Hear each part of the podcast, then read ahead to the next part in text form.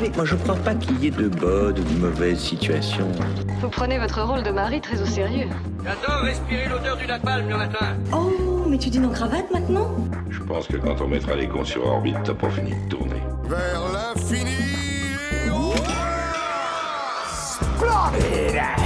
C'est un plaisir de vous rencontrer, monsieur Labadite. Mon mari est absent, vous voulez voir mes fesses? Et ensuite je vous roulerai une pelle.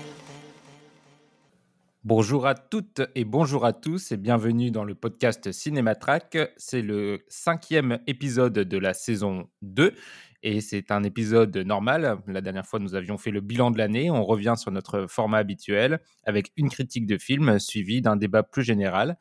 Et cette fois-ci, on va parler de Licorice Pizza de Paul Thomas Anderson et ensuite de la filmographie euh, de manière générale qu'on va essayer de classer de ce réalisateur américain.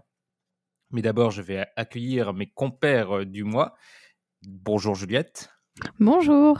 Et bonjour Lucas. Salut Mehdi. On va d'abord faire une petite, euh, un petit tour euh, de l'actualité cinéma et je pense qu'on va être dans une actualité un peu triste cette fois-ci. Juliette, je te laisse commencer. Euh, oui, bah, je vais parler du, euh, du décès de l'acteur français Gaspard Huliel, euh, qui est survenu mercredi dernier, donc le 19 janvier. Donc Gaspard Huliel, c'était j'allais dire acteur très prometteur, mais il a déjà eu le temps de, montrer tout son talent. Il a joué euh, notamment euh, Saint-Laurent dans le, dans le film de Bonello, ou alors euh, dans des films de Dolan comme Juste la fin du monde, et dans plein d'autres films français. Et c'était, enfin, c'est une nouvelle qui a choqué beaucoup de monde parce qu'il était très jeune et c'est un mmh. accident. Enfin, ça, ça arrivait d'un coup. Enfin, c'est toujours comme ça, mais voilà quoi. Et et du coup, bah, pour lui rendre un petit hommage, euh, je vais, euh, comme il joue dans Juste la fin du monde de Xavier Dolan, qui est une adaptation euh, de la pièce de Jean-Luc Lagarce du même titre, bah, je me suis dit que j'allais vous lire le prologue de cette pièce qui parle beaucoup bah, de mort et de décès, donc je pense que c'est assez à propos. Et donc voilà le prologue de Juste la fin du monde. On t'écoute. Plus tard, l'année d'après, j'allais mourir à mon tour. J'ai près de 34 ans maintenant et c'est à cet âge que je mourrai, l'année d'après, de nombreux mois déjà que j'attendais à ne rien faire, à tricher, à ne plus savoir, de nombreux mois que j'attendais d'en avoir fini, l'année d'après, quand on ose bouger parfois, à peine, devant un danger extrême, imperceptiblement, sans vouloir faire de bruit ou commettre un geste trop violent qui réveillerait la nuit, l'ennemi et vous détruirait aussitôt. L'année d'après, malgré tout, la peur, prenant ce risque et sans espoir jamais de survivre, malgré tout, l'année d'après, je décidai de retourner les voir, revenir sur mes pas, aller sur mes traces et faire le voyage pour annoncer lentement, avec soin, avec soin et précision, ce que je crois, lentement, calmement, d'une manière posée. Et n'ai-je pas toujours été pour les autres et eux, tout précisément, n'ai-je pas toujours été un homme posé pour annoncer, dire, seulement dire, ma mort prochaine et irrémédiable? L'annoncer moi-même, en être l'unique messager, et paraître, et paraître peut-être ce que j'ai toujours voulu, voulu et décidé, en toutes circonstances et depuis le plus loin que j'ose me souvenir, et paraître pouvoir là encore décider. Me donner et donner aux autres, et à eux tout précisément, toi, vous, elle, cela encore que je ne connais pas, trop tard et tant pis. Me donner et donner aux autres une dernière fois l'illusion d'être responsable de moi-même et d'être, jusqu'à cette extrémité, mon propre maître. Merci Juliette. En effet, un très beau texte. Lucas, tu voulais dire quelque chose sur Gaspard Ulliel ou pas? Hmm, je, ne sais pas très quoi dire forcément sur, euh, sur le décès de Gaspard Ulliel. Euh, autre que, effectivement, je pense comme beaucoup de personnes, j'ai été assez, euh, assez étourdi et, triste d'apprendre sa, sa mort effectivement si soudaine. Ça rappelait quand même à quel point la vie est, est, fortement fragile. Et pour, ce, pour, ce qui, est de, de sa carrière de d'acteur dans le, dans le cinéma français, euh, je pense qu'il y a plein de films, euh, même majeurs pour lui, dans lesquels je, l'ai, je ne l'ai pas vu. J'ai pas vu La Danseuse, j'ai pas vu La Princesse de Montpensier, euh, j'ai pas vu Jacques le Croquant, Un peu plus son roi, Le Premier Cercle. J'ai vu très peu de films, je pense, avec Gaspard Ulliel, mais je le trouvais vraiment épatant dans le Saint-Laurent de Bonello et surtout, je pense que le film dans lequel je le préfère, c'est dans Les confins du monde de Guillaume Niclou, où je le trouve vraiment très très juste et très très beau. Euh, il joue un, un, soldat en 1945 durant la guerre d'Indochine qui a été euh, spectateur d'un et seul survivant plutôt, excusez-moi, d'un massacre euh, dans lequel il a vu son frère périr sous ses yeux. Et euh, il est aveuglé par la vengeance et il s'enfonce dans, la jungle. Et, euh, et, le film est très bon, je trouve. Et lui est tout bonnement, tout bonnement sidérant de, de justesse. Merci Lucas. Et moi, je vais euh, vous parler d'un autre décès, celui-là peut-être un peu plus attendu et un peu moins surprenant, euh, celui euh, de Peter Bogdanovich à l'âge de 82 ans, un âge respectable. Peter Bogdanovich, c'est un grand nom du cinéma, bien que j'ai quand même l'impression que son œuvre ne soit pas particulièrement populaire. il a réalisé ce que je considère comme être un des plus beaux films du cinéma américain avec La Dernière Séance, donc j'avais une une tendresse particulière pour, euh, pour euh, ce réalisateur et donc pour son, pour son cinéma. Il est également connu pour On se fait la valise docteur, euh, La barbe à papa ou Masque. Mais il était surtout aussi connu pour être un, amoureux du cinéma entre ses interviews, ses programmations dans, dans, les festivals. Et il a toujours apporté un regard assez érudit sur, sur Hollywood. Et je pense que c'est surtout pour ça, finalement, qu'il est, qu'il est resté dans, dans les mémoires des cinéphiles. Et je vais quand même euh, ne pas oublier de mentionner euh, sa compagne, son ex-compagne et collaboratrice Polly Platt, qui a malheureusement été euh, souvent effacée des récits sur le succès des films de Bogdanovich, alors qu'elle y a largement contribué. Est-ce que vous vouliez réagir sur le, décès de, de Peter Bogdanovich? Bah, Moi, malheureusement, j'ai vu aucun film qu'il a réalisé. Euh, j'ai sûrement vu des films dans lesquels il a joué, par contre. Oui, ou des séries. il a fait pas euh, mal d'apparitions dans les séries. Mais euh, oui, ça, fait partie de ces grands réals où je me suis toujours dit, ouais, il faudrait que je vois ces films un jour et, je ne l'ai jamais fait. Mais ce serait l'occasion que je le fasse quand même un jour. Lucas? Pareil que, pareil que Juliette, lorsque tu t'exprimais, je réfléchissais de mon côté à si j'avais vu ne serait-ce qu'un film de lui. Et en fait, je crois qu'à part le, le dernier, euh, qui est probablement pas son film le plus. Qui, qui, qui, s'appelle comment déjà Qui s'appelle la... She's Funny That Way. Ah oui, euh, oui, oui. Broadway thérapie. On était toujours dans la mode des thérapies. Euh, oui. Donc Broadway, Broadway thérapie, je sais pas si vous voyez ce que c'est. Bah, je, je vois l'affiche, mais c'est tout. Oui, vous voyez, c'était un, comment dire, une histoire de personnages qui se croisent à New York. Avec Owen Wilson, euh, Imogen Poots, euh, Catherine Anne, euh, Ricci Fant, voilà, c'était une petite, une petite comédie de mœurs, effectivement relativement sympathique, il y avait même des caméos de Michael Shannon, Tarantino, dans mes souvenirs, mais sur ses œuvres dites majeures, je n'ai rien vu. Pour moi, c'est l'homme des bonus de films.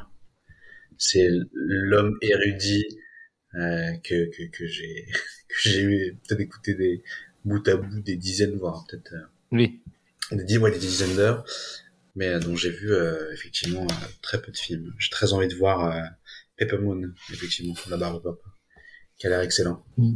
non c'est mieux la dernière séance que, que la dernière séance son second métrage ou oui c'est ça très bien bon, je... donc Luc voilà. Euh, Lucas, toi, tu n'avais pas d'actualité, il me semble. Je, je n'ai pas eu assez de décès apparemment récemment pour, que je trouve quelque chose à proposer. Il en manquait un. Euh, c'est ça. Et non, je, je, me tiens assez éloigné de tout ce qui est, euh, ce qui est nouveauté. Vous me parlez tout à l'heure de rebondir sur les, sur effectivement les, les nommés au, César 2022. Bon, je trouve qu'il n'y a pas grand chose à en dire.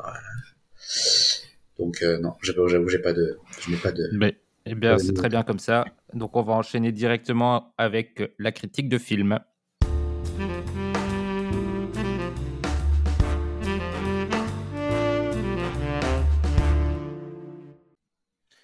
Et donc, si on est réunis aujourd'hui, c'est pour parler du dernier film de Paul Thomas Anderson qui est sorti au début d'année et qui s'appelle Licorice Pizza. Je vais vous faire un très bref résumé. C'est l'histoire de la relation d'un garçon de 15 ans et d'une femme de 25 ans à Los Angeles en 1973.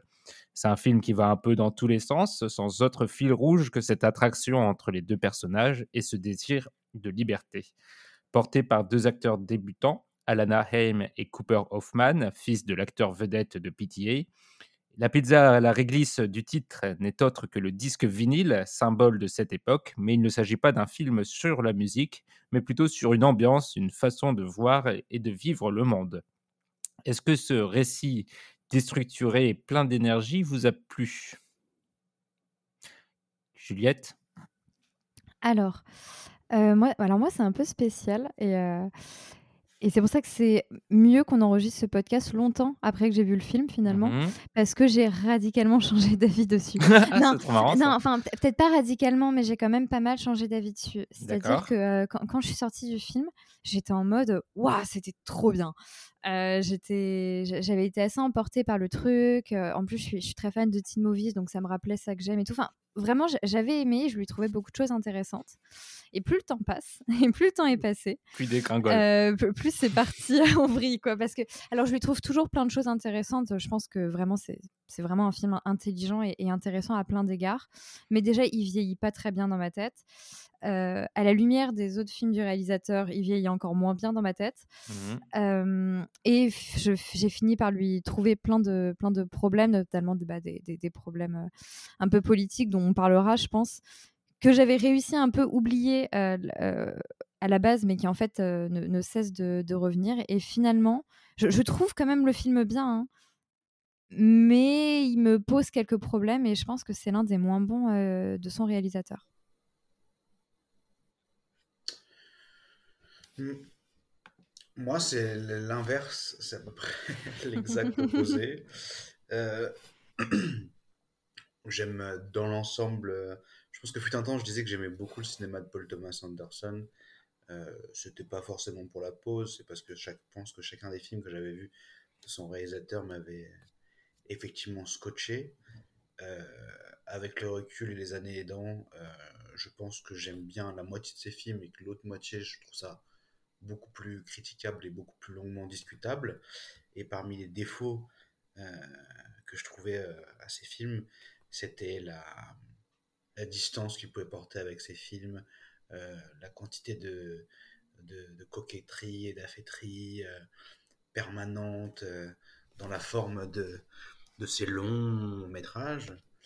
Et, euh, et là, j'ai eu un sentiment de légèreté que j'avais pas ressenti depuis longtemps devant, devant un, un de ces films. C'est-à-dire que je trouve qu'il a réussi à se débarrasser d'une certaine manière, non pas de la longueur, on est d'accord, le film dure, euh, je sais plus, 2h15 ou 2h17, ou Ouais, c'est ça. quelque chose comme ça.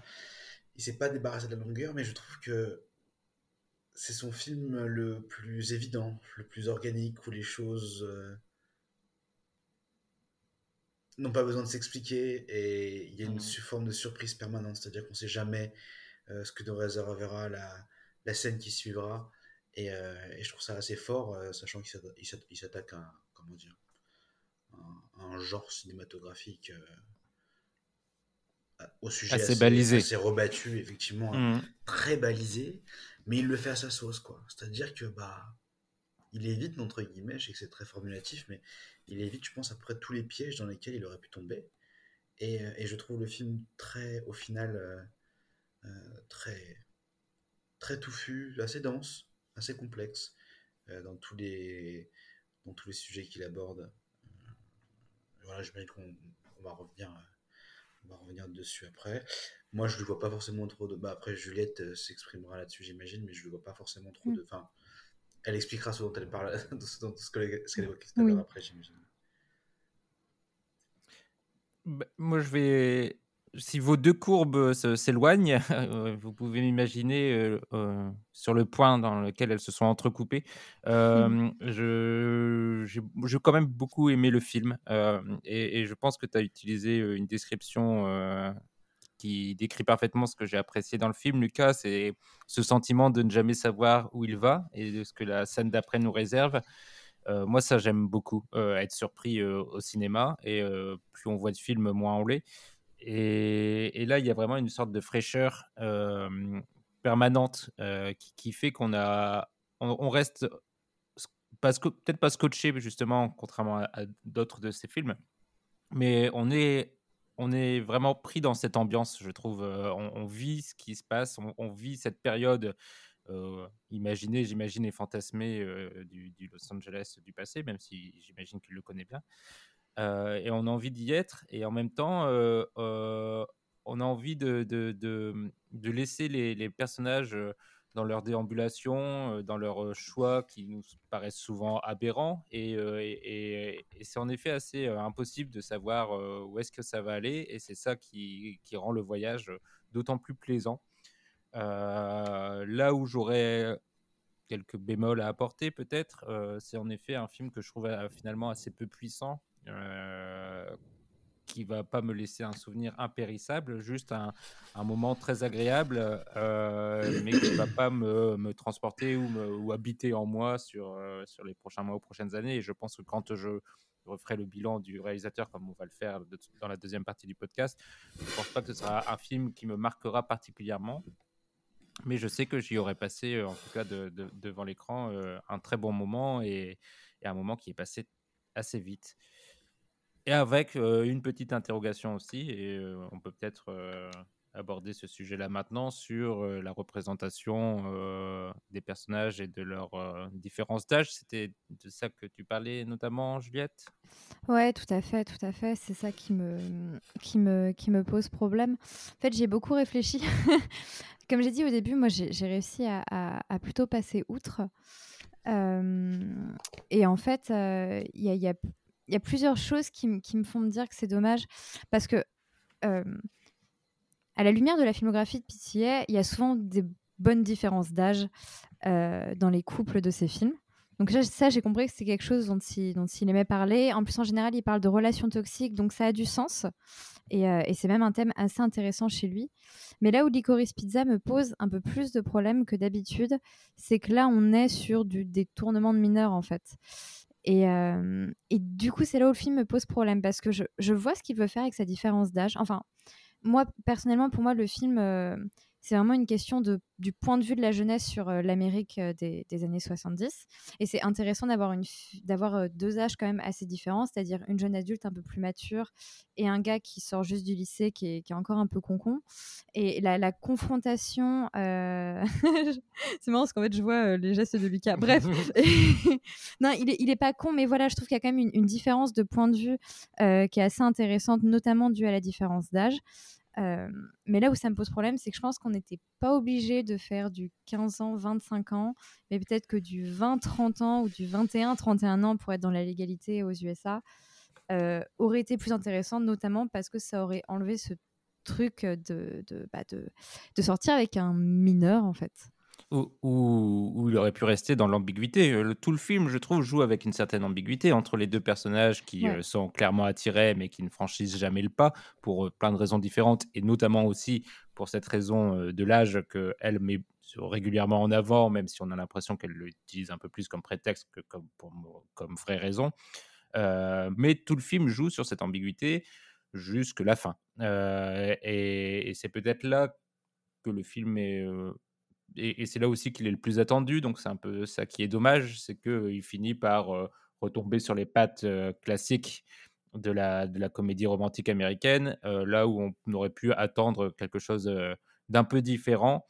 Et c'est, je trouve, à la fois dommage en termes, comme tu dis, Juliette, de réflexion sur, sur le, détournement de mineurs, puisque c'est jamais vraiment abordé comme ça dans le film, donc c'est vraiment un non-dit du, du, film. Il lui dit, lui, hein. Oui, mais. Je crois qu'il lui dit, il fait une blague, il dit de toute façon. Euh, oui. Mais il lui dit de la manière de la blague. Oh, oui, bah, oui, oui. Oui, ah, t'aurais voulu que ce soit. Oui, oui, t'aurais voulu qu'il y ait des. Oui. Bah, que, que, ce comportement soit soit vu par d'autres, soit enfin qu'il y ait une, vraiment une réflexion sur le, ce que c'était comme euh, sur l'influence qu'elle exerce, etc. Surtout que l'influence est un peu renversée. On a quand même l'impression pendant tout le film que c'est lui qui, euh, qui, qui, est le maître un peu de la danse entre les deux, ou en tout cas qui a une certaine qui met le tempo de leur relation et qu'elle elle, est un peu dans la réaction. Donc, euh, donc le, film tord un peu la relation de dominant-dominé. Mais, euh, mais je trouve dommage qu'il finisse sur, sur l'attendu, là où il, il a parcouru euh, tout- tout- toutes ces séquences dans l'inattendu, et euh, ça le rend un peu moins intéressant à, mon sens. Mais de quel attendu, euh, à, quel, à quel attendu tu fais référence, par exemple? Bah, le- le- en- tout le film joue sur euh, est-ce que euh, est-ce qu'ils sont amoureux, est-ce que c'est une relation, est-ce que c'est juste un flirt, est-ce que c'est et le film répond. À la fin, on a une réponse, on a une scène suis typique de ce genre de film. d'accord, moi. Mais Vas-y, Lucas. Je suis pas totalement d'accord que, ce- que la fin soit beaucoup plus évidente que l'absence d'évidence qui planait durant euh, toute la toute la durée du métrage. euh, au même titre que, et je vais revenir dessus, au même titre que, je suis moins gêné. Enfin, je suis d'ailleurs pas du tout gêné parce qu'il n'y a pas grand chose qui me gêne, mais je suis pas du tout gêné. Je suis moins gêné par la relation entre les deux personnages principaux que euh, l'intérêt, même très court, que porte le personnage de Sean Penn euh, Mm. sur le- la protagoniste principale.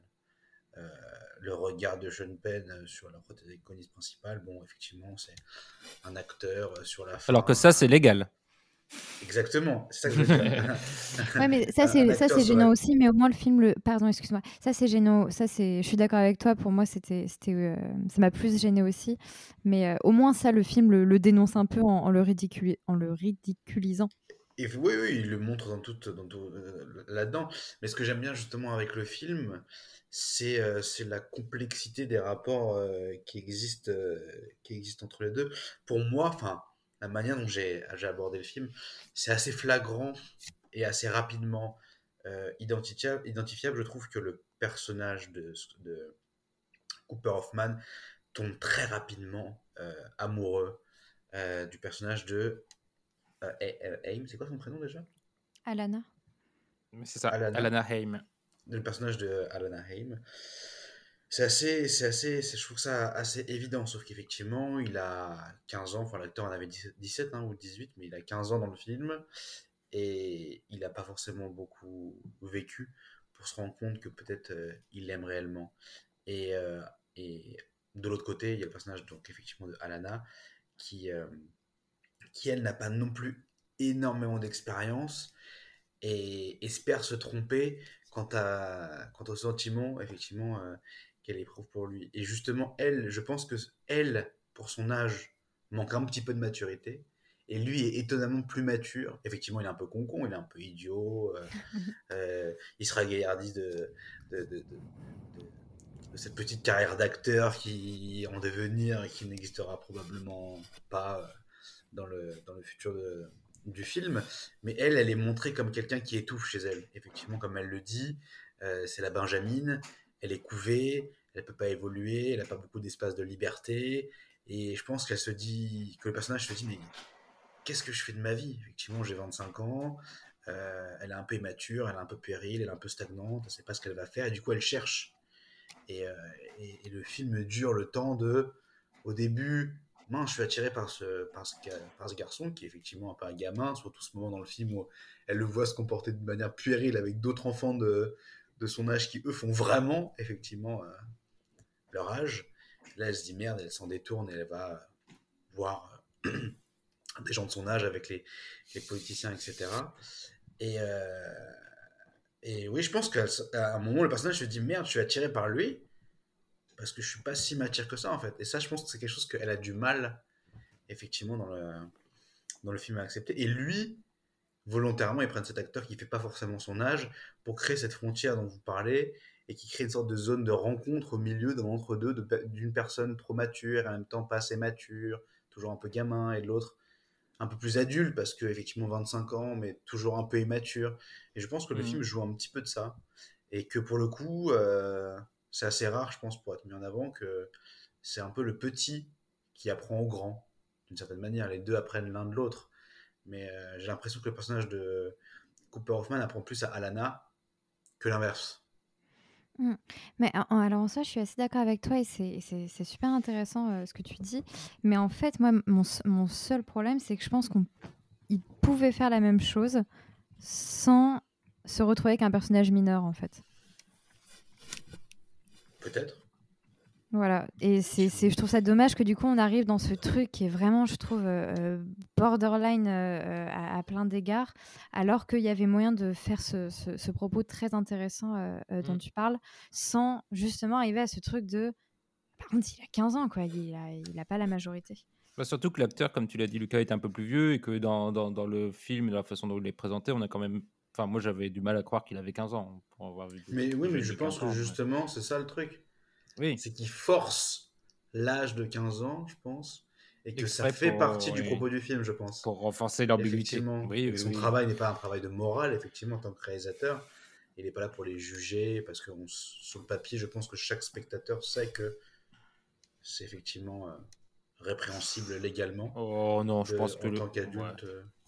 euh, d'avoir. Je pense que le film le présente tellement pas comme ça que la question vient assez peu en voyant le film. Enfin, on n'a pas ce, ce- on n'a Ah pas bon ce, ce- Bah, moi je Euh, trouve tu- ouais, tu- qu'on n'a pas tu ce. ne te l'évoques- tu ne te l'évoques pas en tant que spectateur euh, dès le début Assez du peu, film, ouais, parce que moi je me dis putain, il a 15 ans. D'accord. Et puis genre 15 minutes plus, plus tard, elle lui, il insiste, Oui, il et- demande son âge et tout. 25 ans, d'accord, 10 ans d'écart. 15-25. Ouais, mais il le joue de Ok. manière tellement, tellement légère et tellement. euh, ça, ça- passe tout seul, tu vois. Ils sont tout de suite dans une sorte de, de draguerie. Il n'y a, a pas un côté euh, euh, de, de, de drague lourde, il n'y a, pas- a pas un côté creepy. Donc, je trouve que ça passe vraiment tout seul euh, euh, et qu'on n'est jamais dans l'interrogation, en effet, dans une posture soit morale, soit de, réflexion sur. euh, en quoi il peut y avoir un souci dans le fait qu'elle ait autant d'années de plus que lui, dans un âge où il est en pleine formation et où, la notion de consentement est floue.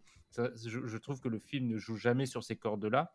Ouais. Il est tellement débrouillard, il monte sa propre boîte, il, on a l'impression qu'il est plus débrouillard que beaucoup de comme moi à 30 ans, tu vois. Je- jamais je, je ferai tout ce qu'il fait, donc on se dit jamais que ce garçon est, euh, est trop trop dans le début de sa vie pour euh, se poser des questions sur, sur l'amour. Donc je trouve qu'on est assez peu mis en tant que spectateur dans cette position-là. Mais en effet, je pense que c'est exactement ce que tu dis, Lucas, c'est qu'il joue sur. euh, c'est un des propos du film, si on peut je dire qu'il a ouais. des propos, mais un, un des, des- des- des- des éléments sur lesquels il joue, c'est l'ambiguïté des âges, maturité, pas maturité, comment on grandit.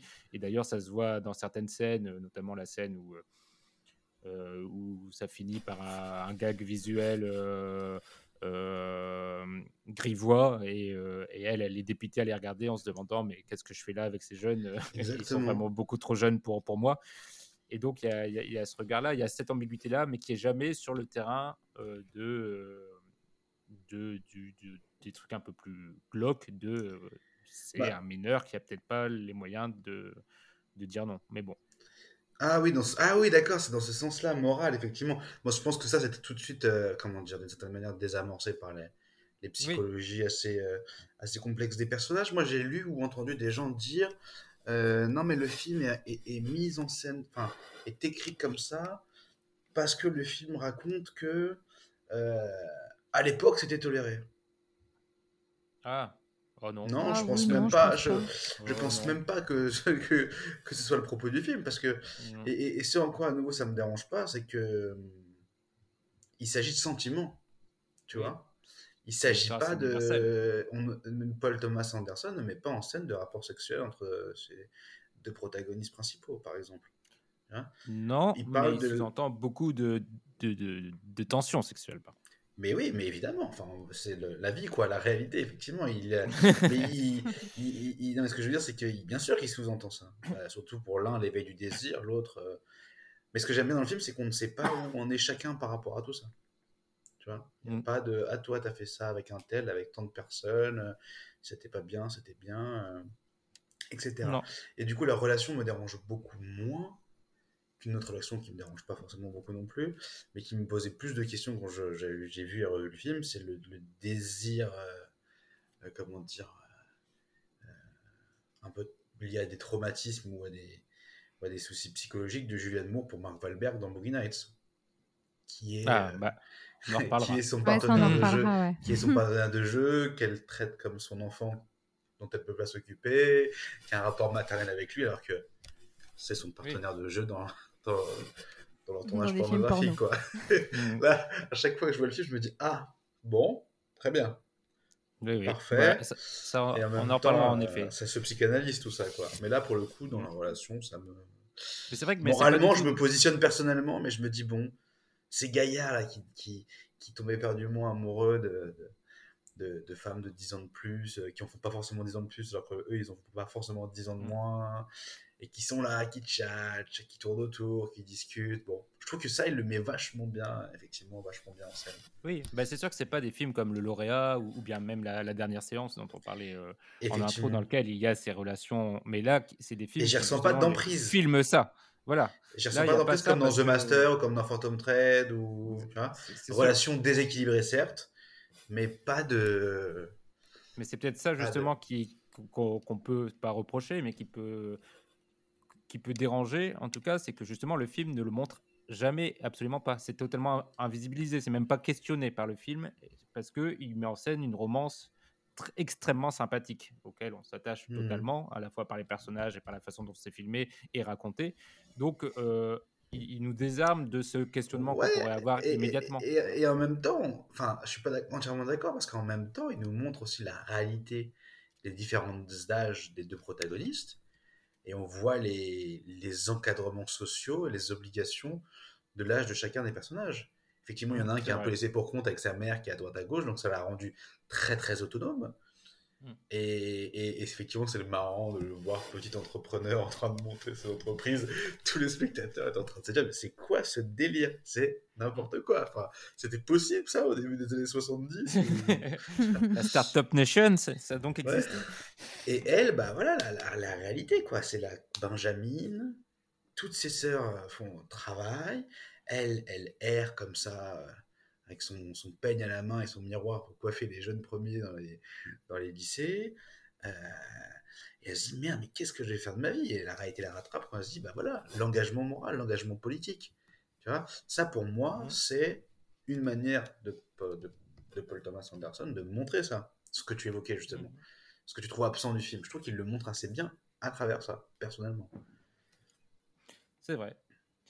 Euh, il y, y, a un autre aspect du film dont on n'a pas beaucoup parlé et que je trouve qu'il faut souligner, c'est qu'il est quand même très drôle. Euh, c'est un film, surtout dans la filmographie de, de Paul Thomas Anderson, qui n'est pas, qui, a déjà eu des, des moments d'humour dans ses films, mais là, c'est quand même, euh, je trouve que le niveau est, beaucoup plus haut, avec des scènes assez incroyables. On, peut parler notamment du, du, personnage de Bradley Cooper qui, qui me fait mourir de rire à chaque fois que, que j'y repense. Mais même tout au long du film, c'est quand même un film qui a des, des, éclats, assez forts. Là, en ce moment, oui, mais parce que je fais un podcast dessus, mais peut-être pas dans, peut-être pas dans six mois. Mais, mais si, il est quand même, je trouve, en tout cas, moi, j'ai beaucoup ri. Et ça passe notamment parce qu'on a déjà dit de l'inattendu, de la surprise. On a souvent un rire de, de, surprise face aux scènes qui arrivent et qui sont souvent très loufoques et très euh, invraisemblables aussi. Mais, euh, mais je trouve, l'une des plus belles qualités du film, c'est euh, qu'il nous fait rire. Ouais, moi aussi, je trouve que le film est très drôle. Après, c'est pas nouveau chez, chez Pitié, hein, parce que pour avoir revu Boogie Night récemment, j'ai bah, beaucoup, j'ai beaucoup rigolé aussi. Je pensais à celui-là aussi. En, le regardant, euh, il est. Et ça Blood un peu moins. Quand même. Oui, Zawi Blood, c'est un peu plus sinistre. Mais moi, j'aime beaucoup euh, ça. Pour le coup, ça fait partie des choses que j'aime vraiment bien dans les Chorus Pizza. Euh, j'aime beaucoup l'humour chez, chez Paul Thomas Anderson parce que il a une manière de l'utiliser qui est assez intéressante parce qu'en fait, l'humour est au milieu de de choses assez, assez violentes en un sens. Euh, parce que c'est-à-dire que selon moi, euh, peut-être qu'on en, on en, parlera un peu plus en détail après, mais selon moi, Licorice Pizza, c'est aussi un film qui montre euh, un peu avant tout le, total échec du rêve américain. Et c'est marrant en fait qu'il te montre ça par une série de choses très très drôles et de petits sketchs où absolument tout est tourné en ridicule alors qu'en fait, c'est des choses assez, assez dures ou graves qui se passent. Genre, par exemple, le, choc pétrolier, c'était, c'était vénère, quoi. Mmh. Et, lui, il s'en sert pour faire une scène absolument incroyable de, de camions qui, qui tombent dans une pente. Et je trouve ça super intéressant comme ton pour, euh, bah, pour parler de certaines choses sur son pays, notamment à cette époque. Comme il faisait dans Boogie Nights avec... Euh, bon, on va arrêter de parler de ses autres films, mais voilà, comme il faisait dans Boogie Nights avec une industrie très violente, mais avec des choses quand même très drôles. Lucas euh, oui, oui, moi je suis d'accord avec vous. Hein. Moi je trouve le film très très drôle et ce dès le début du film. Hein. je, ne serait-ce que la dynamique entre les deux personnages, c'est c'est une manière de faire de l'humour euh, les dialogues assez, assez subtil. Je trouve ça très bien écrit et je trouve ça très bien joué. Constamment, il y a des vannes euh, vers la fin du film, justement, quand quand, bah, quand je pense, elle se rend compte qu'elle l'aime vraiment et que ça la fait chier de le reconnaître. Et qu'il est là, il l'accompagne avec sa petite caméra qui tourne, etc. Là, cette séquence où il va allumer sa cigarette en lui disant Mais moi, je suis grand, ma cocotte. Je suis autonome, hein, je vais pas chez mes parents, machin et tout. J'ai pas comme toi des choses à me prouver et tout. Enfin, il y a des échanges entre eux. Et puis la séquence, toi tu parles de Bradley Cooper, en John Peters, qui est génial. Effectivement, de toute façon, John Peters, le vrai, avait l'air complètement fou. J'ai appris récemment qu'en 2020, il était marié à Pamela Anderson. Et que Ah, 12 jours après, elle a annoncé qu'ils se séparaient. Donc je me dis, ok, eux, ils sont fous. Mais cette séquence avec cette actrice-là, qui pour moi est l'actrice de Desperate Housewives, qui joue une des, une des voisines, qui est l'agent de casting. Cette séquence Ah oui, ils oui, vont oui, chez oui. l'agent Ouais. de casting Oui, oui. et qui lui dit tu dis oui à tout, tu sais tout faire, et que Paul Thomas Anderson les filme dans le même plan et que sur, sur le contre-champ, elle est filmée plan ultra resserré sur son visage et que tu vois sa bouche, ses dents, ses mimiques, ses yeux, le téléphone, la cigarette. Et je trouve que c'est à mourir de rire. Et je pense que Mm. c'est parce que c'est un excellent directeur d'acteur. Ah oui. Oui, Ouais, bah oui, surtout- carrément. Et, et je Surtout crois, le pour truc de fou, c'est qu'il tourne ces séquences. euh, Ah non, j'allais dire une bêtise. J'allais dire qu'il tourne qu'une fois, mais non, c'est pas vrai. Pas du tout. C'est William Friedkin qui tourne ses plans qu'une seule fois. Après, il dit couper, hop, on n'en fait pas d'autres. Non, pas du tout. C'est vrai? Thomas Ouais, Friedkin, il fait ça en général. Pas Paul Thomas Anderson. Non, Paul Mais je Thomas trouve que c'est un Anderson, directeur. Non, je pense pas. Mais c'est un directeur d'acteur que je trouve. euh, Bah, fou, surtout quoi. que c'est deux acteurs débutants, c'est ça qui est assez fou, et avec des physiques qui sont pas euh, ceux euh, habituels de ce type de cinéma, et il arrive à les rendre l'un comme l'autre extrêmement fascinants. Euh, alors bon, je pense quand même que les acteurs ont du mérite aussi, mais, Ah mais, oui, euh, oui. mais c'est- là on se rend compte quand même que qui sait les diriger, qui sait les filmer aussi.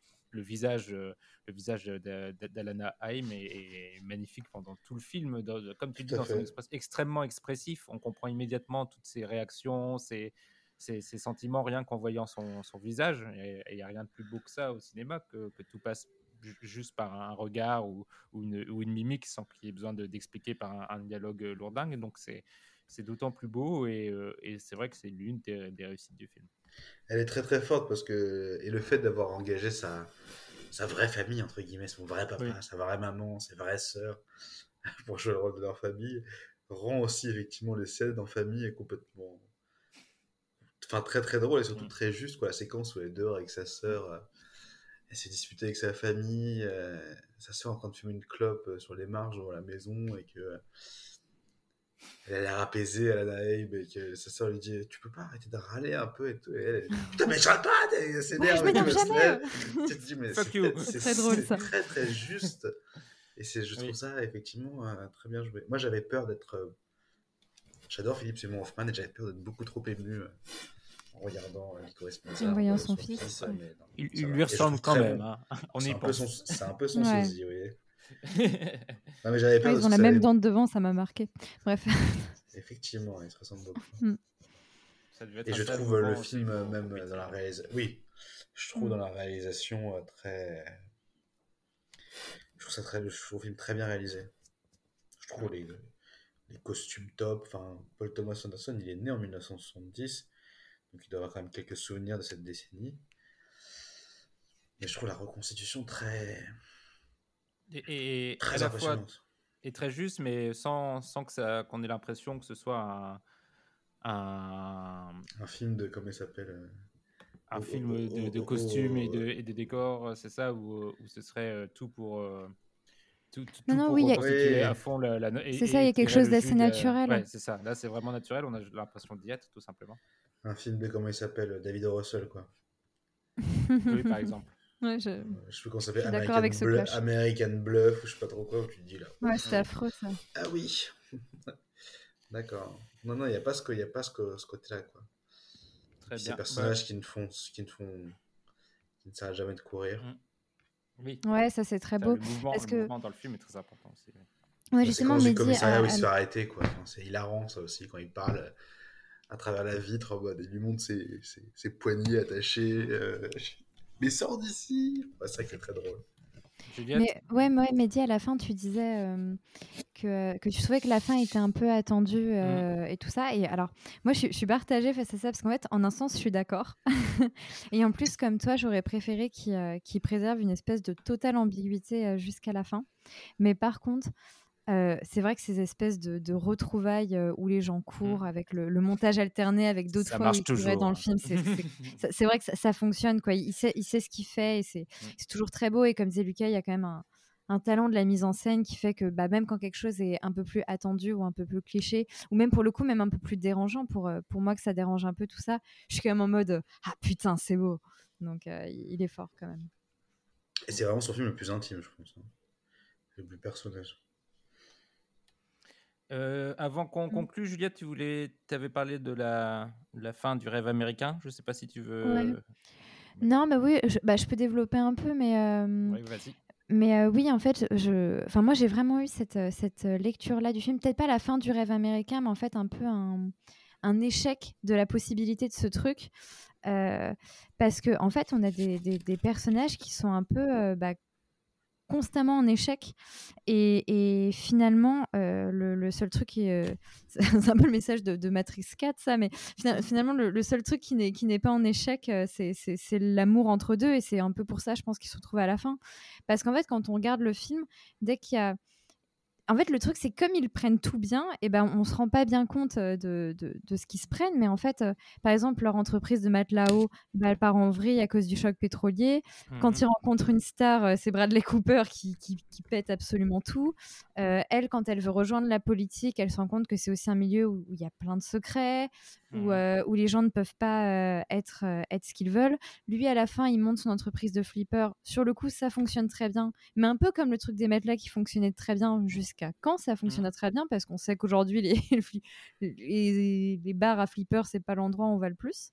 Et euh, je pense qu'il y a vraiment ça, en fait, dans ce film, un truc où... euh, où ce que vous disiez, il monte euh, 1000 entreprises toutes les 30 secondes, c'est vrai, mais je pense que le film joue de ça en mode ouais, tu vas monter ton truc, puis après ça va s'effondrer, puis après tu vas en remonter un. Et, et en fait, c'est poussé jusqu'à l'absurde la part pitié, parce qu'en en réalité, on n'arrive pas à, à se relever d'un seul échec comme ça. Et voilà, je trouve ça intéressant en fait que ouais, ce film, c'est une suite d'échecs de tous les rêves des personnages, sauf finalement bah, le, le, le fait d'être euh, d'être ensemble. C'est très beau. Et Il s'inspire, il s'inspire, il s'inspire, d'ailleurs, je pense que ce dont tu parlais, il s'inspire de son ami euh, Paul Thomas Anderson euh, qui s'appelle euh, Gary Gutzman, euh, qui est un producteur américain euh, qui a été enfant acteur euh, pendant pas longtemps et qui avait montré, monté une entreprise de, de matelas C'est Ah oui. il s'inspire en fait pour le personnage oui. de, Ça de, ouais, de Cooper Hoffman, c'est le producteur du Silence des Agneaux et de Philadelphia. D'accord. Il n'est pas resté acteur, du coup. Et il n'a Oui. pas fait euh, carrière dans les matelas. euh, à eau. Très bien. Ben, je vous propose qu'on arrête là pour, euh, pour notre euh, analyse, ou, ou en tout cas ressenti, de Licorice Pizza, qui est encore à l'affiche pour quelques temps. Je, ne sais pas encore pour combien de semaines. Et, Voilà, euh, et en 70 mm à l'Arlequin, on est tous allés comme des Yankees. Oui, c'est vrai. C'est vrai que ah oui, on n'en a même pas parlé, mais en effet, euh, il, est, il est tourné évidemment la pellicule euh, comme les autres films de Pitié et disponible de manière très restreinte malheureusement dans ce format-là. On va passer, avant de, de revenir sur la filmographie de Pitié, à un petit quiz que je vous ai concocté.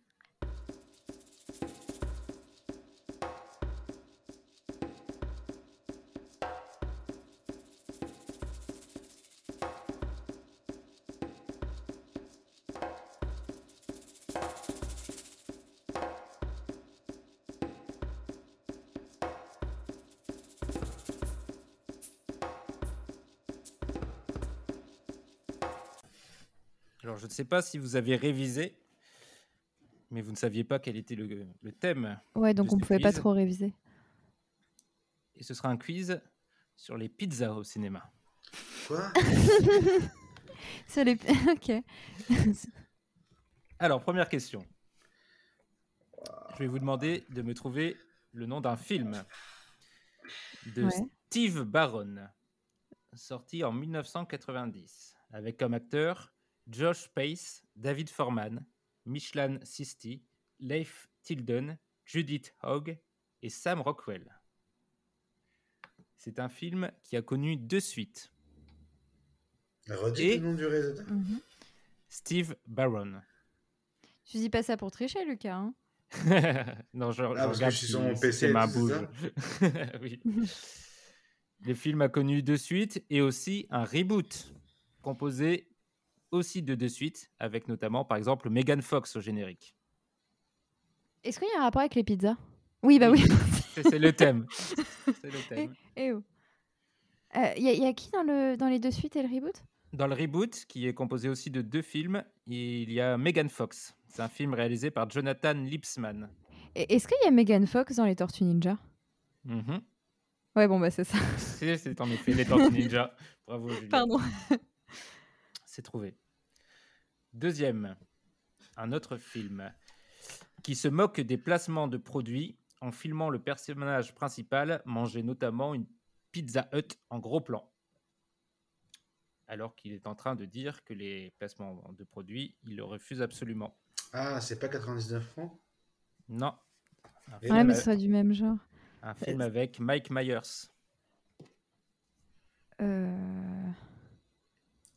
Austin ne sais pas. Power Non, son autre plus connu. Love, Love Guru Non, celui euh, en duo.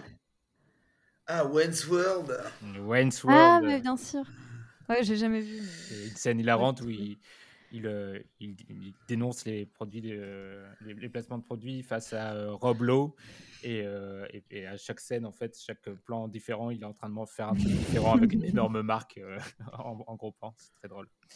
Bra- Bravo pour le film en lui-même, parce que du coup, le film fait des placements de produits en se moquant des placements de Exactement. produits. Un- J'aimerais bien savoir ouais, s'ils ont été payés pour ça, mais j'imagine que oui. Donc c'est c'est très très malin. Et- Alors, la prochaine est musicale. J'espère que vous allez entendre sur mon téléphone. tu vas mettre une musique Ouais. C'est un blind test. C'est l'intro d'un film. Et comme euh, vous ne le voyez pas à l'écran puisqu'on est à distance, l'intro de ce film, on voit un personnage aller manger une part de pizza dans une petite pizzeria new-yorkaise. Ah, mais je sais ce que c'est, c'est la fille du samedi soir. Oh, trop fort Ah putain, trop fort Ouais, mais sans... avant la musique. Je mets quand même, je laisse quand même la musique pour les, les auditeurs. Les Bee Gees.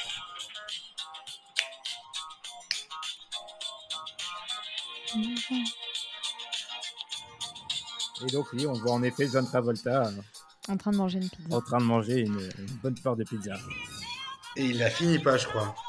Il la plie Ouais, euh, dans, le car- dans la, la carton blanche et il la jette dans la poubelle. Ah ben il a d'autres choses à faire. Oui, c'est vrai. C'est Danser, qui par est dans la vitrine, euh, regarde- regardez le costume qu'il qu'il veut s'acheter là. Bravo Lucas, on sent que tu maîtrises bien ce, ce film. En vrai, sans la blague, je sur pense que ses ce pieds film qui est un monte comme hein. ça, de- du bas vers le haut. Ouais. Il va question. nana avec son pot de peinture là. Enfin, lui, il a une pot de peinture. la nana. Et puis après, non, je rigole, j'arrête, j'arrête. Sinon tu fais la Corée après, hein, Lucas. Oui, Fais attention. Le 2 est réalisé par euh, Sylvester Stallone. Ah, je ne savais même pas.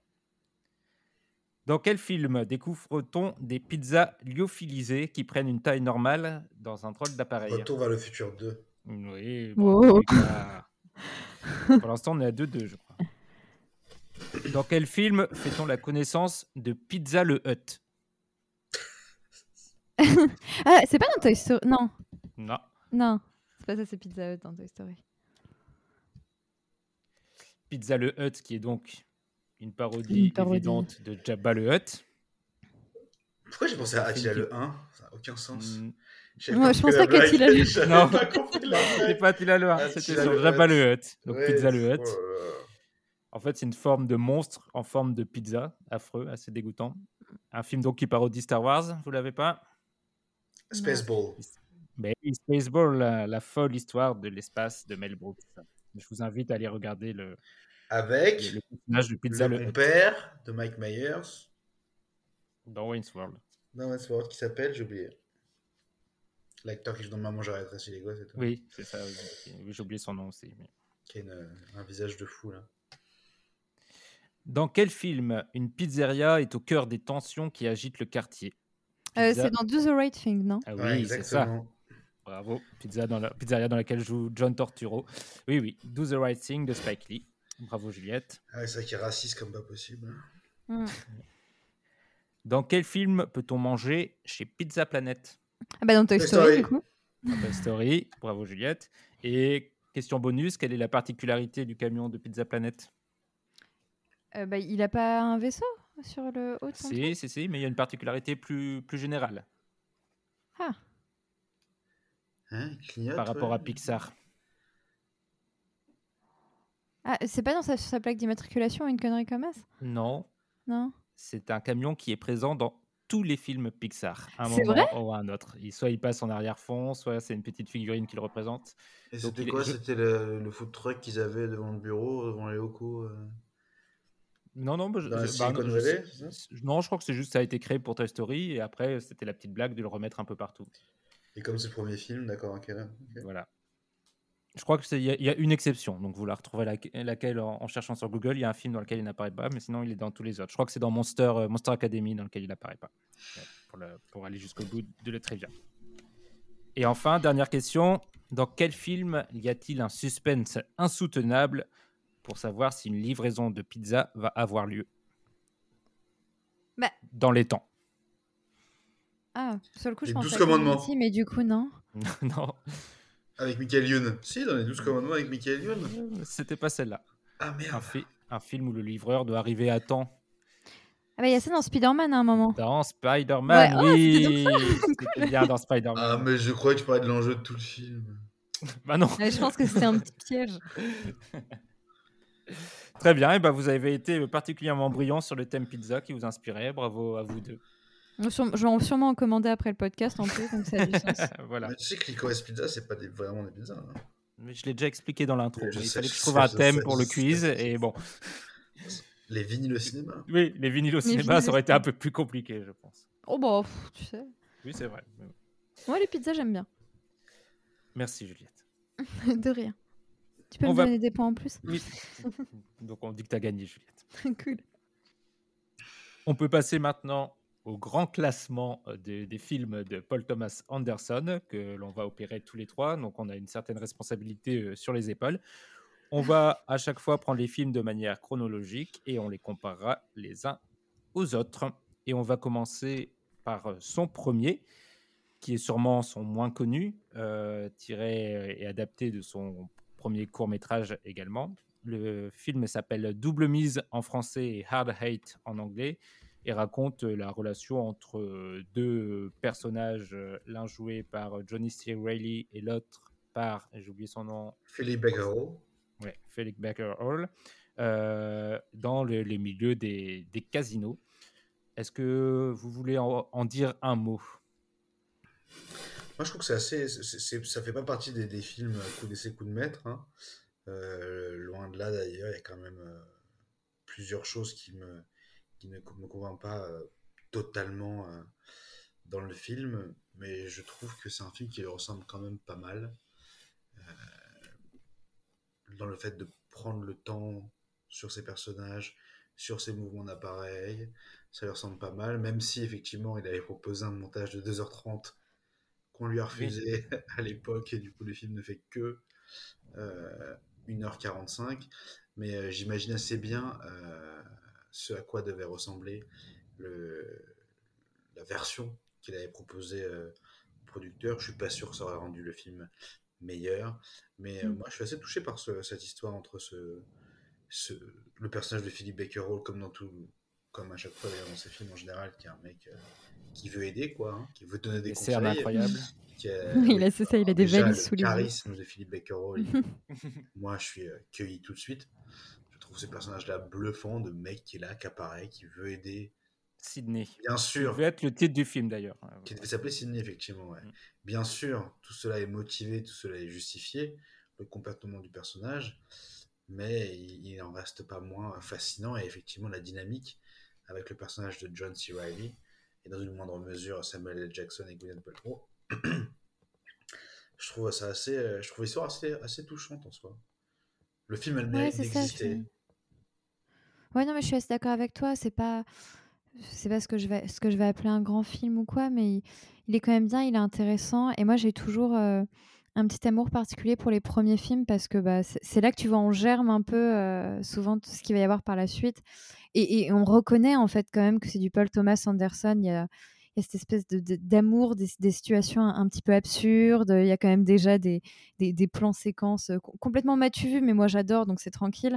Et, et, voilà, quand on voit, on voit quand même, on voit aussi déjà pas mal d'acteurs qui reprendra beaucoup après. Donc c'est ça. moi j'aime bien ce film. Il est, il est, assez mignon et assez intéressant, surtout au regard du reste. Moi, je pense qu'il a un peu de mal à se positionner, tu sais, genre son l'héritage de Robert Altman. Enfin, c'est vrai que mmh, ouais, carrément. Il n'a pas encore forcément pas... sa patte. Non, tout n'est pas intéressant en plus dans le, dans le scénario et dans, dans, la façon dont il, il, le montre. Mais par, moi, ce qui m'a frappé d'abord, mais de manière un peu naïve, je pense, et aussi parce que j'avais du mal à me placer par rapport aux carrières respectives de tous ces acteurs. Mais quel casting pour un premier film Gwyneth ah, Paltrow, Samuel. Jackson, John C. Reilly, euh, et, et, et été assez surpris de tous les voir là. Donc je, ah oui? Oui, mais je savais pas déjà, par exemple, Gwyneth Paltrow, est-ce que c'était Jane Star? Seven, c'était à peu près au même moment, je crois euh, euh... Samuel L. Jackson, pareil, j'arrivais pas trop à savoir à ce moment-là, est-ce qu'il était déjà le Samuel Jackson incontournable qu'on connaît, mais Pulp Fiction, il avait déjà passé. Oui, c'était avant, ouais, il, avait déjà fait, il avait déjà fait Pulp Fiction. Et, euh, et Gwyneth Paltrow, non, elle avait pas elle avait rien fait de, de, de, de, particulier, quoi. Elle avait joué dans Hook, quoi. Elle joué Wendy euh, Gavin, mais sinon. Euh...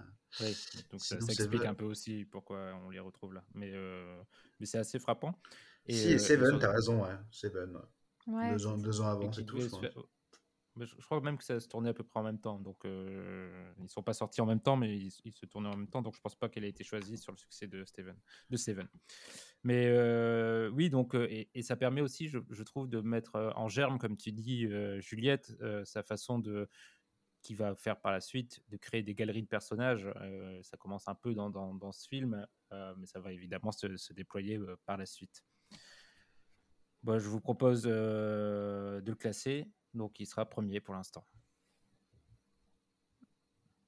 Oui. On, passe, on passe au suivant.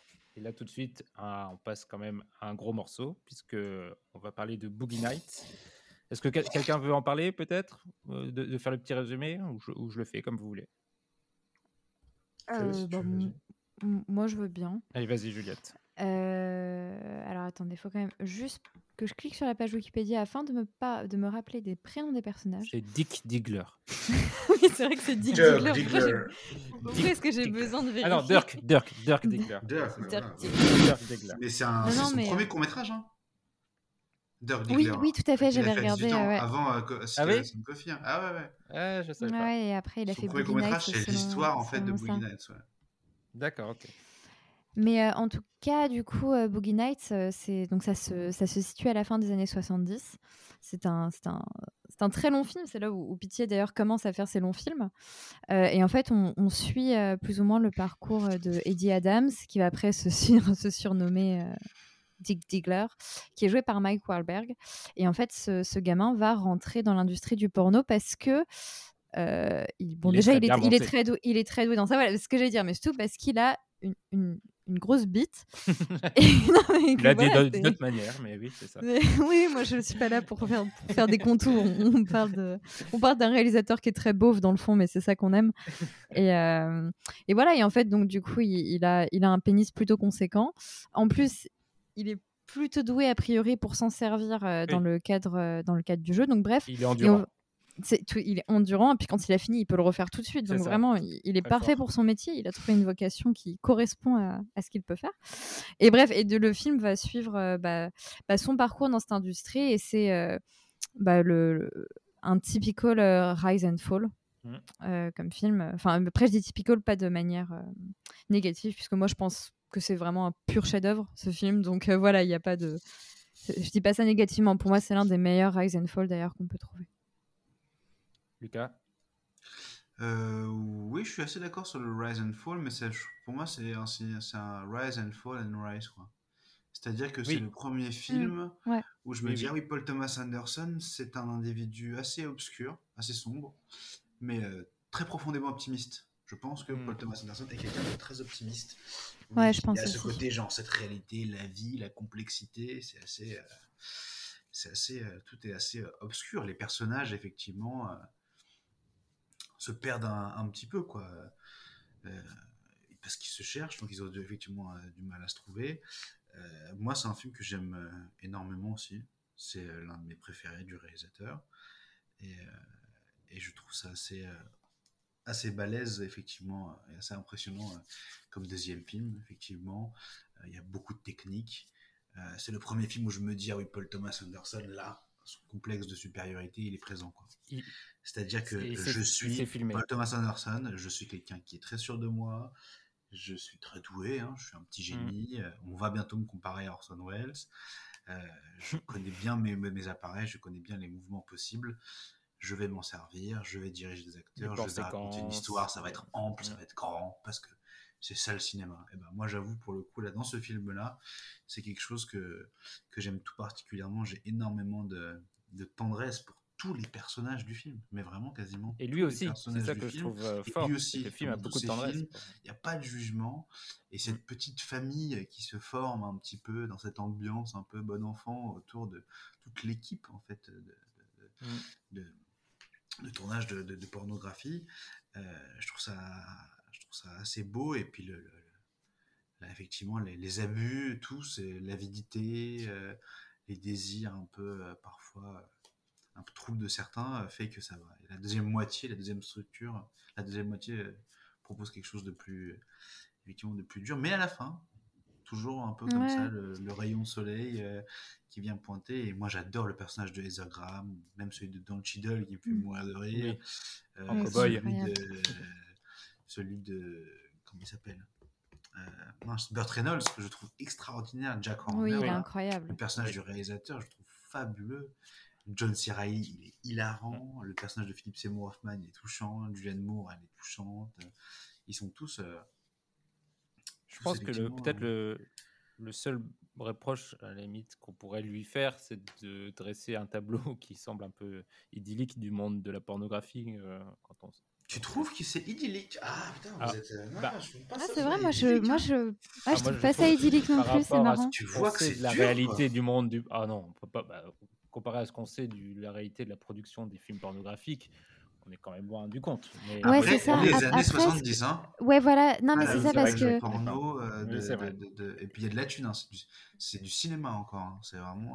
Ouais, c'est ce que j'allais dire. Le film te montre quand même comment ce, ce, petit cocon là qu'on voit va, va, va, complètement éclater. Euh, bah, commence à éclater un peu dans le film et il va finir. Euh, même si je ne sais pas quelles étaient réellement les conditions à l'époque, mais en tout cas, il, il, vise quand même à te dire que ça, ça va pas finir, euh, ça va pas finir comme ça.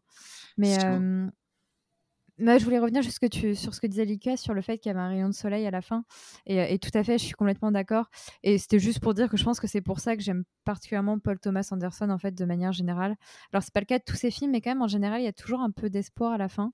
Et comme moi, je suis arrivée à un moment où je préfère les films qui me rendent heureuse que le contraire, que les films qui me rendent triste. Bah, du coup, moi, euh, avoir revu la presque tous les Paul Thomas Anderson pour ce podcast, bah, ça m'a fait beaucoup de bien et ça m'a fait me rendre compte que j'aimais beaucoup ça chez lui. Que, bah, comme dit Lucas, c'est un optimiste. Et je sais pas, ça fait plaisir parce que beaucoup de réels qu'on aime beaucoup sont complètement déprimés. Donc, euh, lui, lui, il est un peu, hein, clairement, mais je, pense, que, aussi. ça, ça effectivement, mais je pense qu'au fond de lui, c'est quelqu'un d'assez, effectivement, assez humaniste, assez optimiste. Ah il est papa de quatre enfants, il est un peu, tu vois, il est... si on n'a pas parlé de Quentin Tarantino, non mais tu vois ce que je veux dire ou pas? Oui, oui, La vie, euh, et si, euh, si on avait envie de parler de Quentin Tarantino euh, sur Licorice Pizza et de faire le parallèle avec euh, Once Upon a Time in Hollywood, mm.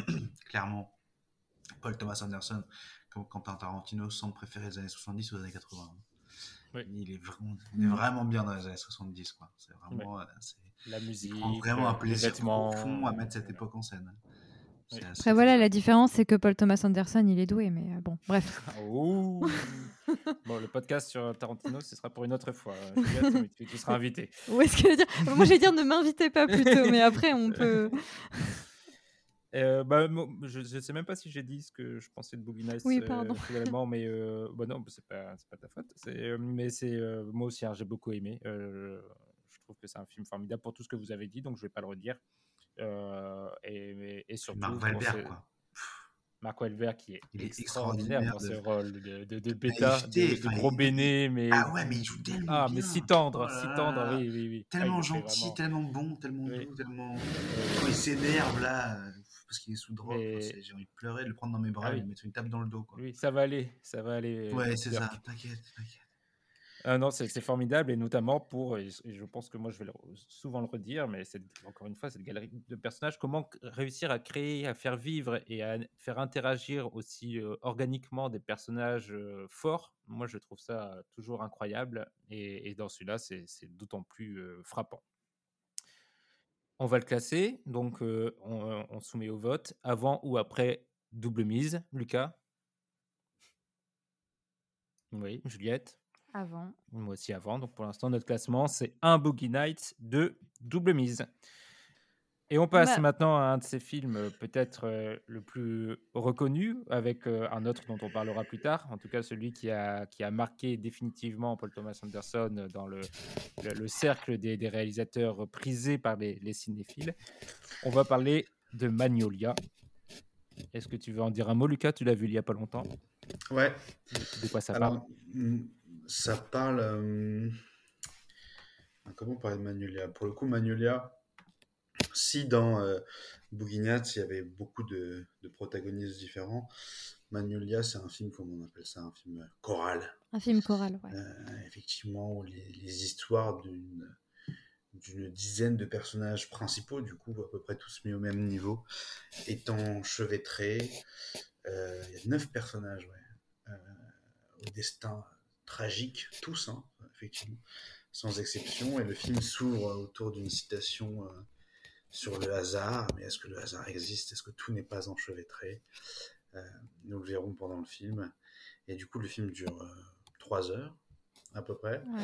Et est construit de manière assez opératique, comme ça, avec une montée en tension toute lente pour se finir dans une explosion d'émotions et de, de tristesse. Euh, voilà. Et c'est un film du coup qui est venu clôturer le, le 20e siècle, le second, euh, le second millénaire, effectivement, comme tu dis, qui a fait rentrer un peu Paul Thomas Anderson dans la cour des, des grands. Merci Lucas. je vais pas te demander tout. Non, je vais d'abord passer la parole à Juliette. Euh, donc sur ce que je pense de Magnolia? Oui.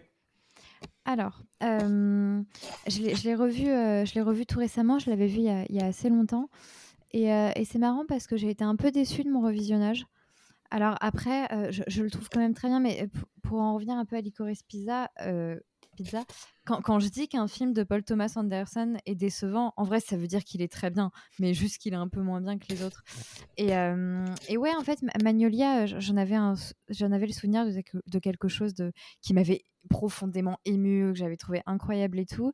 Et finalement, euh, en le revoyant, donc, il m'a quand même aussi beaucoup ému. Euh, je trouve beaucoup de choses incroyables, notamment la fin, que, je trouve c'est du génie. À la fois très drôle, absurde, violent. Enfin, il y a quelque chose. Euh, je, peux spoiler la fin? Oui. Oui. oui. Dans, dans, la pluie de grenouilles, vraiment, bah, bah là, comme je disais, c'est absurde, drôle et, triste. Enfin bref, il y a beaucoup de choses et j'adore cette fin. Je trouve ça vraiment formidable euh, de plein de façons.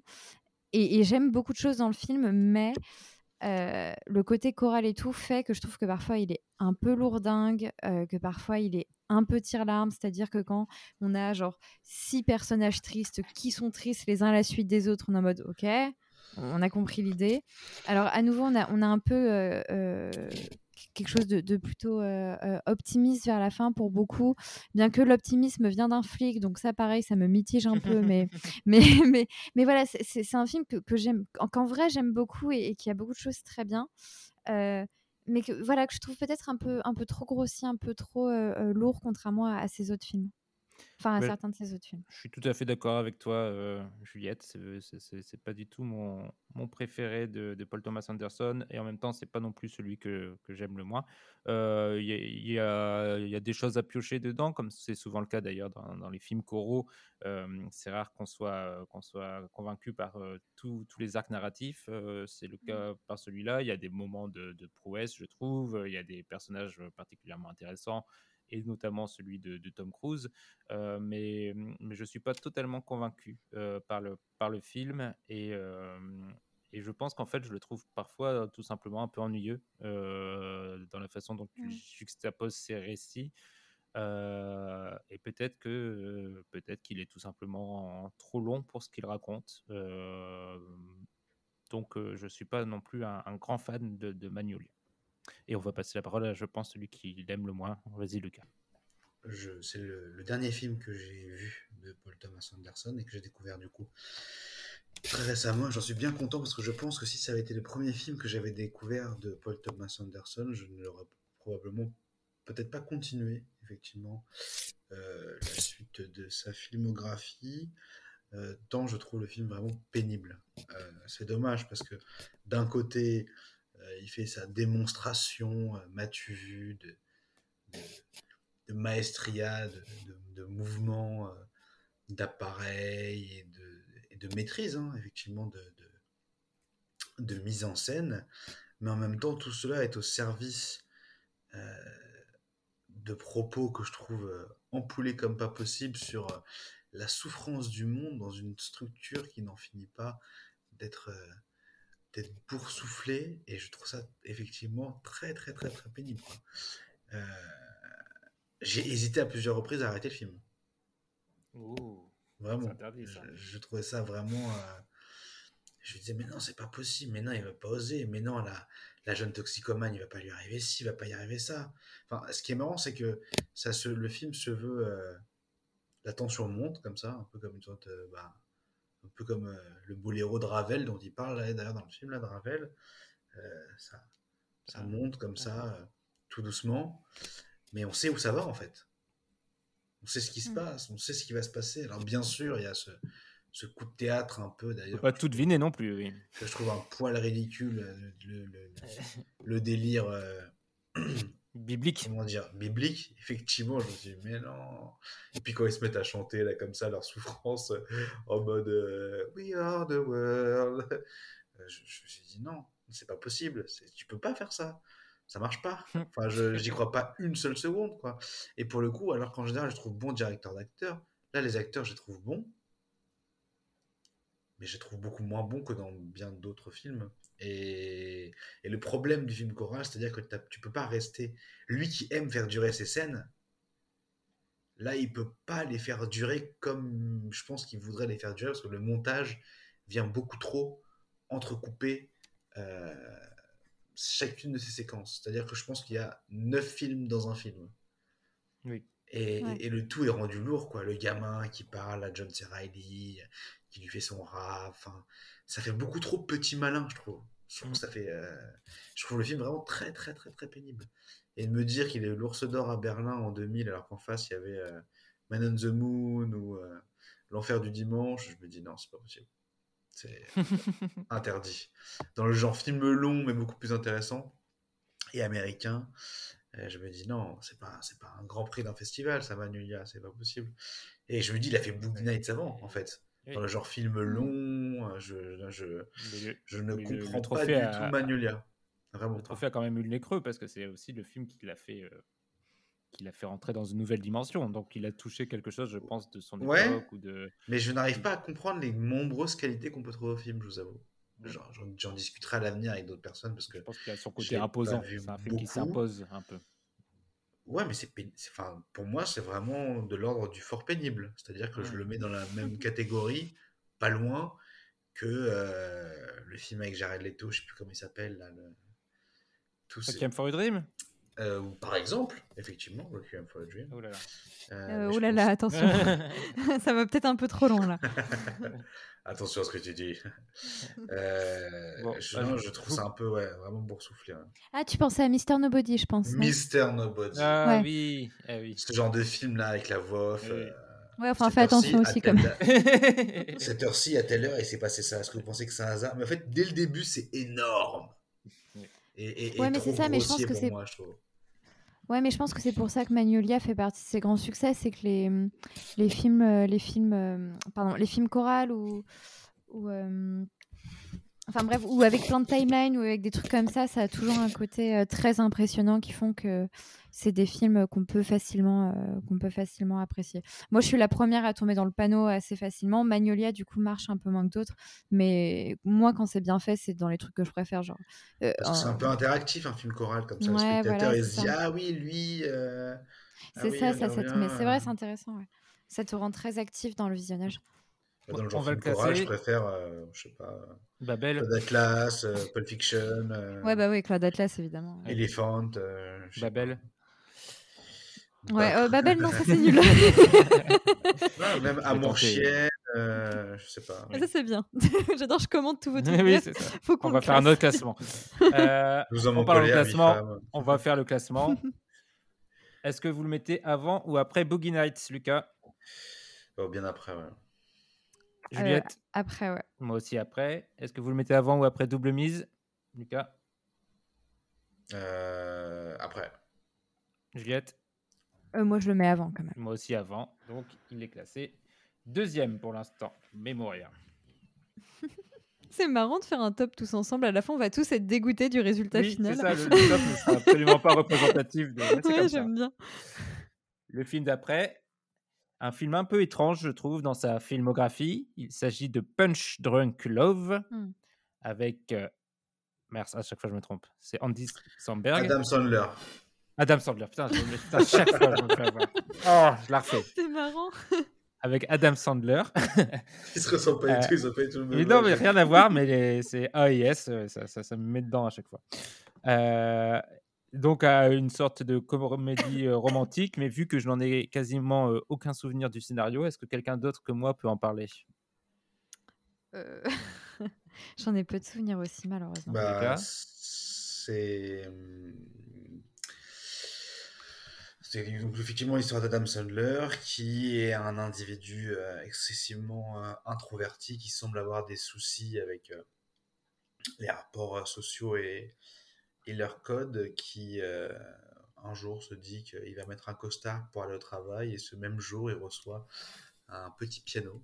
Euh, Enfin, il, il assiste à un accident de voiture et un petit piano se retrouve livré sur le trottoir, il le prend. Et, et ce petit piano qui va l'accompagner mélodiquement euh, à partir d'aujourd'hui dans sa vie arrive le même jour où il, rencontre quelqu'un. Voilà. Une autre personne un peu, un, peu timide et, ces deux êtres vont commencer à se fréquenter. euh, voilà. C'est très très mal pitché ça, dis donc. Non, non, ça va, ça va. Non, tu Moi, parles du petit piano et tout, c'est pas mal. c'est un, un harmonium, voilà. Un harmonium. Très bien. Et, euh, et qu'est-ce que vous en avez pensé? Je vais peut-être commencer tout de suite parce que ça va aller très vite. Moi, je, je- je l'ai vu il n'y a pas si longtemps que ça en plus et il m'a vraiment laissé totalement de marbre. Euh, J'ai jamais réussi à rentrer dans ce, ce ton un peu ambigu entre la comédie, mais pas tellement. Une sorte de. Alors, il est, original, ça c'est sûr. il est inattendu, mais du coup, je suis resté totalement en dehors du film et.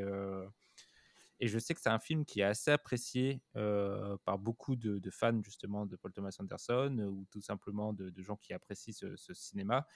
Moi, ça reste un, peu un mystère pour moi. Peut-être qu'il faudrait que je lui redonne sa chance, mais pour l'instant, c'est un film que j'ai très peu aimé. Ah ouais, quand même. Euh, bah moi aussi ça ira vite, euh, surtout parce que je m'en rappelle pas très bien. Euh, mais j'ai regardé la, première demi-heure, comme, enfin, comme je vous disais, j'ai regardé la première demi-heure ce matin avant d'aller au travail. Et, et j'étais assez enchantée par cette première demi-heure, donc je pense que la suite peut très bien se passer. Mais de toute façon, je l'ai déjà vu et après, euh, je, je le trouve pas non plus incroyable en ce sens que, euh, que c'est vraiment un film qui était, je me rappelle quand je l'ai vu, il est, il est rentré par un deuil et il est ressorti par l'autre. Euh, je l'ai, pas beaucoup, j'en ai pas eu beaucoup de souvenirs. Mais après, je le trouve quand même très beau, assez touchant, assez drôle d'une certaine façon. A quelque chose de assez étrange dans, ce film que je trouve que je trouve assez plaisant et et il y a l'un des plus beaux plans de baiser de l'histoire du cinéma donc euh, pour ça ça vaut le coup Oh, beau teasing. Lucas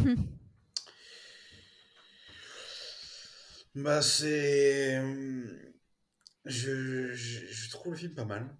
Euh, je trouve le film pas mal, mais c'est pas un film effectivement qui m'accompagne, auquel je repense euh, très très souvent. Euh, moi, j'ai un peu de mal quand, euh, quand on va chercher à transformer quelque chose d'assez simple, euh, certes ici un peu singulier, en une sorte de, comment dire, de happening esthétique, quoi. Où euh, on va se concentrer sur, euh, sur la forme pour raconter quelque chose de, d'assez euh, d'assez complexe. je trouve le film assez élégant, mais un tout petit peu irritant, quand même, justement, dans sa forme. C'est-à-dire que le film me tend un petit peu. Alors je pense qu'il aurait vocation à, à s'ouvrir un peu comme, comment dire, au fur et à mesure, un peu comme une fleur. Euh, tout en étant un film un peu mal aimable, effectivement, parce que le film n'est pas n'est pas du tout euh, le film n'est pas du tout agréable, mais je trouve le film un peu euh, comment dire, je trouve que le film s'enferme un peu sur lui-même dans sa dans sa construction. On n'est pas trop invité à non, il est assez hermétique. Participer. Mm. C'est assez rigolo par rapport aux autres films de Paul Thomas Anderson, certes très un peu froid, euh, très technique, très maîtrisé. Là, ça l'est aussi. On n'a pas l'impression qu'on nous, ouvre, on nous ouvre les bras comme on pouvait avoir l'impression avant, même dans Manulia, que moi je n'aime pas, euh, alors qu'on parle d'une romance. Enfin, mm. sur le papier, c'en est une tout de même. Même si les deux personnages sont un peu euh, chacun, enfin, Adam Sandler est à la limite de la psychiatrie quand même. Hein. il, est assez, il est assez effrayant dans le film quand même. il le joue très bien, d'ailleurs. Mais je trouve que le film s'enferme un petit peu. Euh, il, il montre assez rapidement ses, ses, limites, je trouve. Mais il a, le, il a la qualité de ne pas durer trop longtemps non plus. Ouais, c'est ça, on dirait plus un exercice de style en fait. Oui, tout à fait. Assez intimiste aussi, comparé à Mais ça, ça montre mm. la capacité de Paul Thomas Anderson, en tout cas, je trouve, de.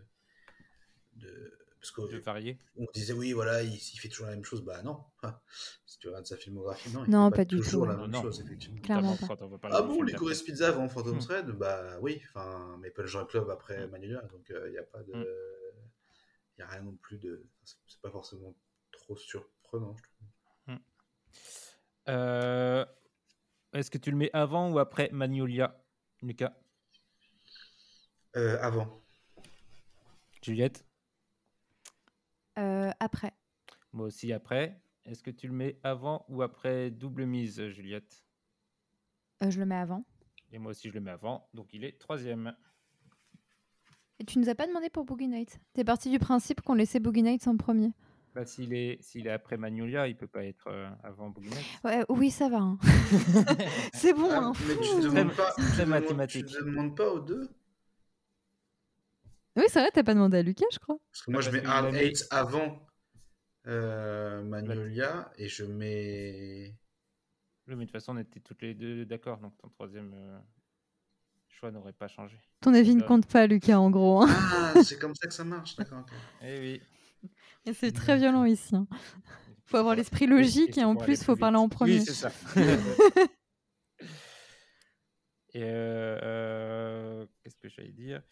Euh, Oui, et on va passer au film suivant, qui est là et peut-être son film le plus, le plus fameux, celui qui a peut-être le plus marché. J'ai pas regardé les, les, chiffres en termes de box-office, mais en tout cas, c'est et je vais tout de suite être personnel, c'est comme ça que moi je l'ai découvert, There Will Be Blood, euh, un film euh, assez euh, monumental dans beaucoup de sens du terme. Est-ce qu'on fait le, est-ce qu'on fait le pitch C'est Daniel Day-Lewis qui, qui, trouve du pétrole et qui s'en trouve transformé, ainsi que toute l'économie américaine. c'est une fresque assez longue qui est à la fois sur, sur son rapport à, à ce, ce, minéral qui va à la fois faire son bonheur et son plus grand malheur et aussi son lien avec son fils adoptif, un lien particulièrement toxique qui va les accompagner tout au long, tout au long du film, donc qui se passe au, 19e siècle. 19e siècle, oui, c'est ça Oui. moi, c'est un de mes premiers grands coups de cœur au cinéma, donc je suis un peu biaisé. J'étais encore jeune lycéen à l'époque, je crois, c'est 2007-2008. Euh, euh, et, donc, ça a créé, je pense, le début de, ma cinéphilie. Donc, euh, c'est difficile pour moi d'avoir un, œil particulièrement objectif sur ces films. Et il m'en reste plein, plein, de, plein de choses. Ce début sans parole qui est assez, assez incroyable. sa façon de, filmer le pétrole, les explosions, le feu, le liquide. Et, les acteurs qui sont pour moi fantastiques, Daniel Day-Lewis et, et, Paul Dano. Donc, euh, je pense que ça reste euh, son film, si c'est pas son meilleur, en tout cas, c'est celui que moi je, préfère et pour lequel j'ai vraiment une, tendresse euh, très forte. Mais je vais peut-être laisser parler des gens un peu plus objectifs que moi, n'est-ce pas, Juliette? Bon, je sais pas si je suis plus objectif que toi, mais alors moi c'est pas c'est pas par There Will Be Blood que j'ai découvert Paul Thomas Anderson, mais ça doit être le deuxième que j'ai vu de lui. Donc voilà, pareil, on était dans le dans le début du truc. Et pareil, je l'ai revu là euh, peu de temps avant ce podcast. Et euh, bah, c'est un, putain de film, quoi. C'est-à-dire que moi, je pense vraiment que. Euh, je sais que beaucoup de gens disent que ce mot est un peu galvaudé et tout, mais moi, je le dis souvent et je le pense souvent. que je pense que c'est un chef-d'œuvre. et je pense que, que, Paul Thomas Anderson en a plusieurs dans sa filmographie. Et clairement, celui-ci en fait partie. Mais parce que c'est merveilleux, c'est incroyable. Les, les personnages ont des psychologies tellement tellement tellement ambigu et étrange. C'est à la fois c'est des monstres en même temps et en même temps on s'y attache. Il y a il y a tout ce truc autour de la métaphore de la religion que je trouve absolument brillant. C'est-à-dire que c'est un film qui met en parallèle euh, le la montée du capitalisme avec le, enfin, même si le capitalisme existait avant, mais voilà une sorte d'affirmation totale euh, du pétrole et de, de, tout le système qui va avec, contre euh, une sorte de religion pour te dire qu'en fait c'est la même chose. Donc il, il, il, te parle de, de croyances, d'argent, du fait que finalement on finit tous par ne faire que croire en l'argent et c'est assez fort comme propos. Euh, comme tu dis, il y a ce premier quart d'heure sans dialogue qui est, monumental. Enfin bref, ce, film est, vraiment grandiose à, beaucoup d'égards. Lucas? Euh, Moi, je m'en souviens pas très bien. tu te souviens du pétrole? Euh, Pardon? Tu te souviens du pétrole? Je me souviens du pétrole, bien sûr. Mais je, je, me souviens un peu comme toi, d'ailleurs. Euh, peut-être qu'on est de la même année, d'ailleurs.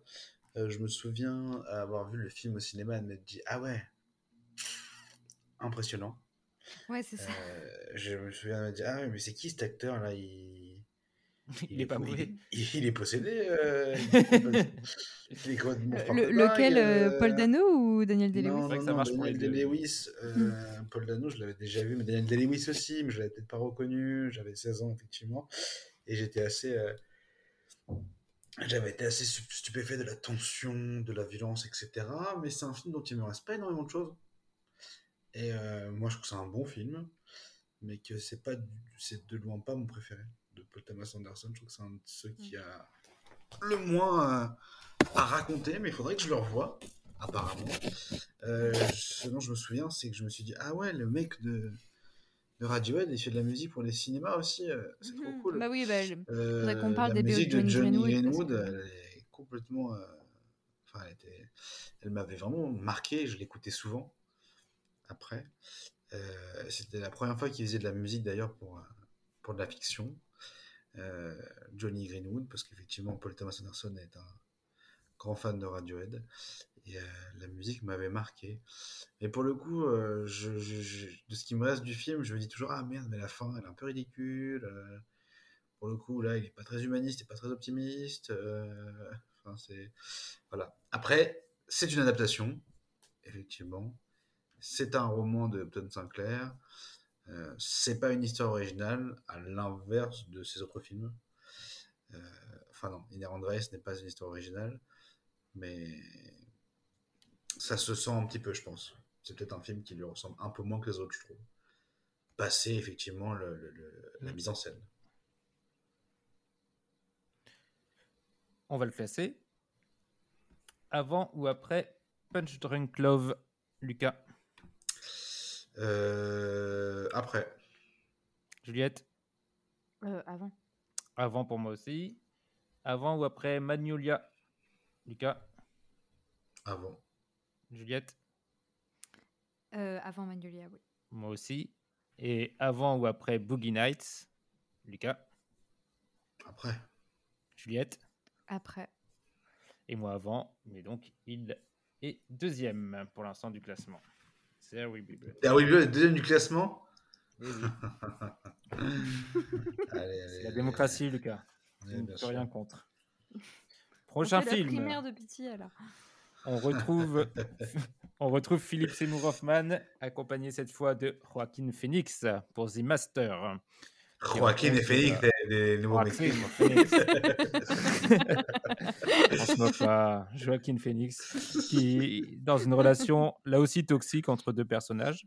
Euh, mais cette fois-ci, c'est un gourou de secte euh, directement inspiré de la Scientologie et de Rob Howard. Et, et, donc Philippe Seymour Hoffman qui prend progressivement sous son emprise euh, le personnage interprété par Joaquin Phoenix. Un film tourné en 65 mm, je crois que c'est la première fois à vérifier. Et, et encore un, un, encore un film de, de grande performance euh, d'acteur pour un film que je trouve euh, paradoxalement très subtil, euh, malgré, malgré son côté un peu imposant. Juliette, qu'en as-tu pensé? Bah alors moi, c'est avec ce film-là que j'ai découvert Paul Thomas Anderson. Euh, c'était pas au cinéma ou quoi, hein, je me rappelle, c'était quand, j'étais en prépa et que, comme j'étais en option ciné et que, et que j'avais l'impression que j'avais du retard sur les autres, j'avais commencé à regarder plein de films. Et donc The Master et après euh, beaucoup de films de, de pitié. Et euh, moi, c'est un film que je trouve absolument incroyable. bah, pour le coup, moi, c'est lui mon préféré. de Paul Thomas Anderson, mmh The Master. Donc déjà, esthétiquement, je, je, trouve que c'est une claque absolue. J'ai rarement vu des plans aussi beaux que dans ce film tout, tout est d'une maîtrise folle dans la, dans la composition. En fait, la composition, est, elle, elle pas seulement belle, elle est aussi intelligente et ça fait tout. Euh, les performances d'acteurs sont incroyables. Il faut savoir que moi, j'ai un peu de mal avec Joachim Phoenix de manière générale, mais dans ce film, je le trouve absolument grandiose. Et, euh, et, à nouveau, alors vous allez dire que je dis toujours la même chose sur les films de Paul Thomas Anderson, mais en même temps, je pense qu'il dit toujours la même chose, plus ou moins, euh, sur, sur la question à nouveau du, de ce qu'on pense de l'Amérique et du rêve américain. À nouveau, ce film, il déconstruit ça totalement. Et j'adore ça. ça et il parle aussi des croyances. J'adore sa manière de dire qu'en fait, tout le monde en fait ne fait que chercher des espèces de croyances tout le temps qui sont complètement idiotes. Et à la base, bah, on, croit en la guerre, donc c'est ce qui nous fait avancer. Puis après, quand il n'y a plus la guerre, on va vers une secte. Il y a quelque chose sur les, sur les esprits malléables qui ont besoin de se raccrocher à quelque chose que je trouve très fort dans ce film parce qu'en plus, il ne les juge pas. Il est en mode, bah oui, en fait, on n'a que ça, on est obligé de croire en des conneries pour. Euh, pour y arriver. Et bref, je, je, trouve cette vision très belle, je trouve la fin sublime. Moi, la, hum, le moment où, Philippe Seymour Hoffman chante et que Joachim Phoenix pleure, mais moi je pleure avec lui. Enfin, vraiment, je, trouve ce film euh, absolument incroyable. Lucas. C'est intéressant d'entendre parler parce que moi, quand je regarde les films de Paul Thomas Anderson, euh, alors oui, bien sûr, il y a toujours le contexte qui est plus grand que les personnages, euh, enfin, le contexte dans lequel il évolue, et bien sûr, il ne sait pas rien en dire dessus, effectivement, mais je vois quasiment en général rien d'autre que des personnages et de la psychologie de personnages. Mhm. C'est-à-dire que, ce que, ce que dit Juliette, moi je me dis, ah ouais, ouais effectivement, les États-Unis. Il y a les États-Unis derrière, effectivement, ils sont américains et ça se passe aux États-Unis, mais j'arrive jamais à me dire que ça parle de, quelque chose d'autre que je vois toujours les acteurs en fait dans ces films. Et dans The Master, je vois que ça. Je vois mm. Philippe Seymour Hoffman face à, Joaquin Phoenix ou à Joaquin Phoenix. Et Amy, Adams c'est un peu derrière Rami Malek et Jesse Plemons mais qui n'existe presque pas. Euh, et je vois ces deux personnages là et effectivement ce que je vois moi ça me plaît énormément. Déjà bien sûr comme tu le dis c'est très beau. Il y a des plans enfin une beauté euh, ce, ce, ce, ce, travelling avant qui sort de la pièce tiré par euh, Joaquin Phoenix qui est poursuivi par quatre, euh, quatre, quatre, euh, quatre personnes qui lui courent après. Il se met à courir dans le champ là, c'est magnifique. Le plan de la mer, le plan à moto, tout est, tout est, tout est somptueux. Et, moi, je trouve le film effectivement, comme le dit Mehdi, très subtil. C'est-à-dire que j'ai revu le film hier soir. Donc effectivement, The Master, le personnage de Philip Seymour Hoffman, inspiré du créateur de la scientologie, que les gens appellent Master au début du film, c'est lui le master. Sur le papier, quand on n'a pas encore vu le film, on se dit Ah, il est là le master. L'homme qui a besoin de reconnaissance, euh, qui est très fier, qui est très solide sur ses le appuis. Manipulateur. Mhm. Le manipulateur, et qui va rencontrer Joaquin Phoenix, qui est l'esprit fragile, l'esprit mmh. qui a des syndromes post-traumatiques, mhm. qui a été abîmé par la guerre. Quand le film commence, on se dit que le mec est déjà probablement abîmé d'un peu avant. Euh, il a pas l'air très bien, ce mec, effectivement. Et le personnage de Philippe Seymour Hoffman se dit, lui, il est pour moi, je vais pouvoir le manipuler, faire des expériences sur lui, etc., etc. Sauf que Philippe Seymour Hoffman tombe sur le vrai master, sur le mec qu'il n'arrivera jamais de toute sa vie à faire rentrer dans une case. Il n'y arrivera pas. Il essaye pendant deux heures et quart, il n'y arrive pas. Il le. Il est fasciné par ce, par ce, par ce mec-là, personnage de Philippe Seymour Hoffman, euh, qui sait parler devant des gens, qui les fait danser, qui les fait rire, etc.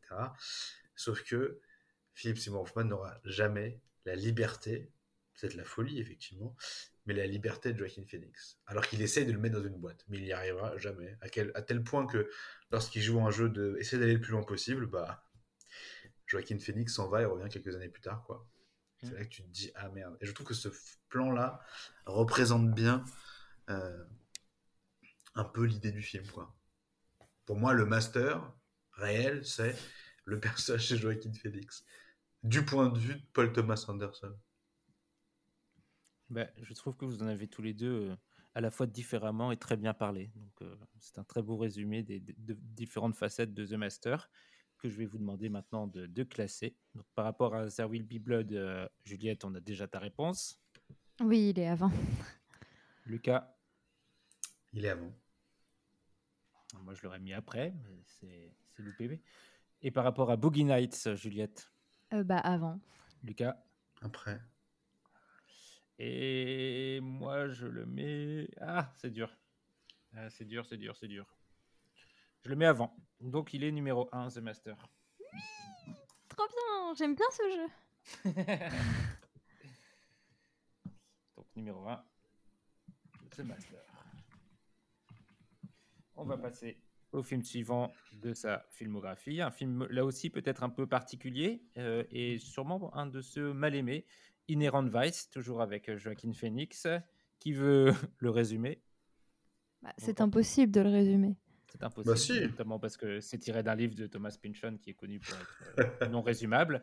mais, mais alors, puisque tu peux le résumer, Lucas, vas-y. Bah, c'est Ouais, voilà. le personnage de Doc, qui est un détective privé, qui est interprété par Joaquin Phoenix à Los Angeles. Ça se passe en 1970.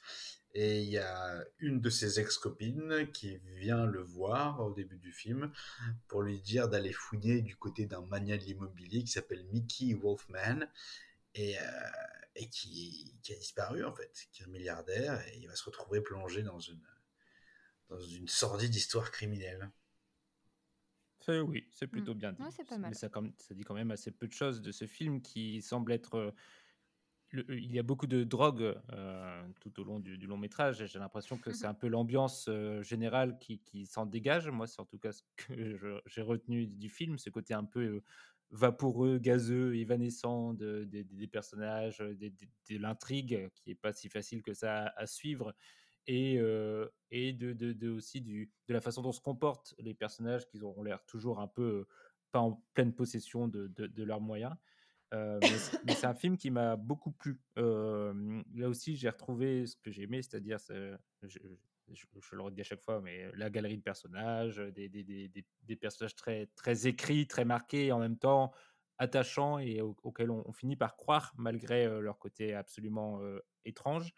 Et, je trouve qu'il y a, dans un côté peut-être sans l'ampleur de ces, des, films précédents dont on a parlé, There Will Be Blood, The Master, on a quelque chose ici, un ton en dessous en termes d'ambition narrative, euh, mais euh, c'est quelque chose pourtant qui, qui fourmille euh, à chaque instant et, euh, que j'ai trouvé très, très intéressant et, euh, et qui m'a beaucoup plu. Juliette? Euh, alors, euh, Inherent Vice, malheureusement, j'ai pas eu le temps de, de le revoir, donc euh, j'en ai un souvenir euh, un peu plus euh, flou que d'autres, mais j'en ai quand même un très bon souvenir.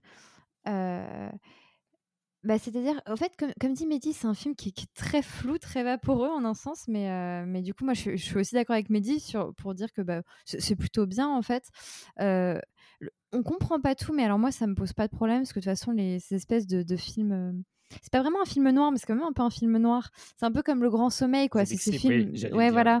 c'est, c'est, on, on, comprend pas tout, mais, vas-y, moi, je, moi, je, voilà, c'est normal. J'accepte de de pas tout capter et j'accepte en fait juste d'être à fond dans le truc. Pour le coup, vraiment à, à fond dans, le délire des personnages. Euh, c'est un film qui m'a qui m'a fait pleurer de rire au cinéma quand, quand je mmh. l'avais vu parce qu'il est aussi il est aussi très drôle et, je sais pas ouais il, il, laisse un souvenir assez assez confus et, joyeux et même si je m'en rappelle pas très bien je comment dire quand, quand j'y repense j'en ai un très bon souvenir je suis toujours en mode ah c'était bien ça mmh. donc euh, voilà Lucas bah moi, je trouve que c'est vraiment un très bon. Enfin, c'est un de mes préférés, je pense. Hein, c'est un de ceux que je trouve le plus intéressant. Euh, je ne l'ai pas vu depuis longtemps. Euh, je crois que je ne l'ai vu qu'une fois.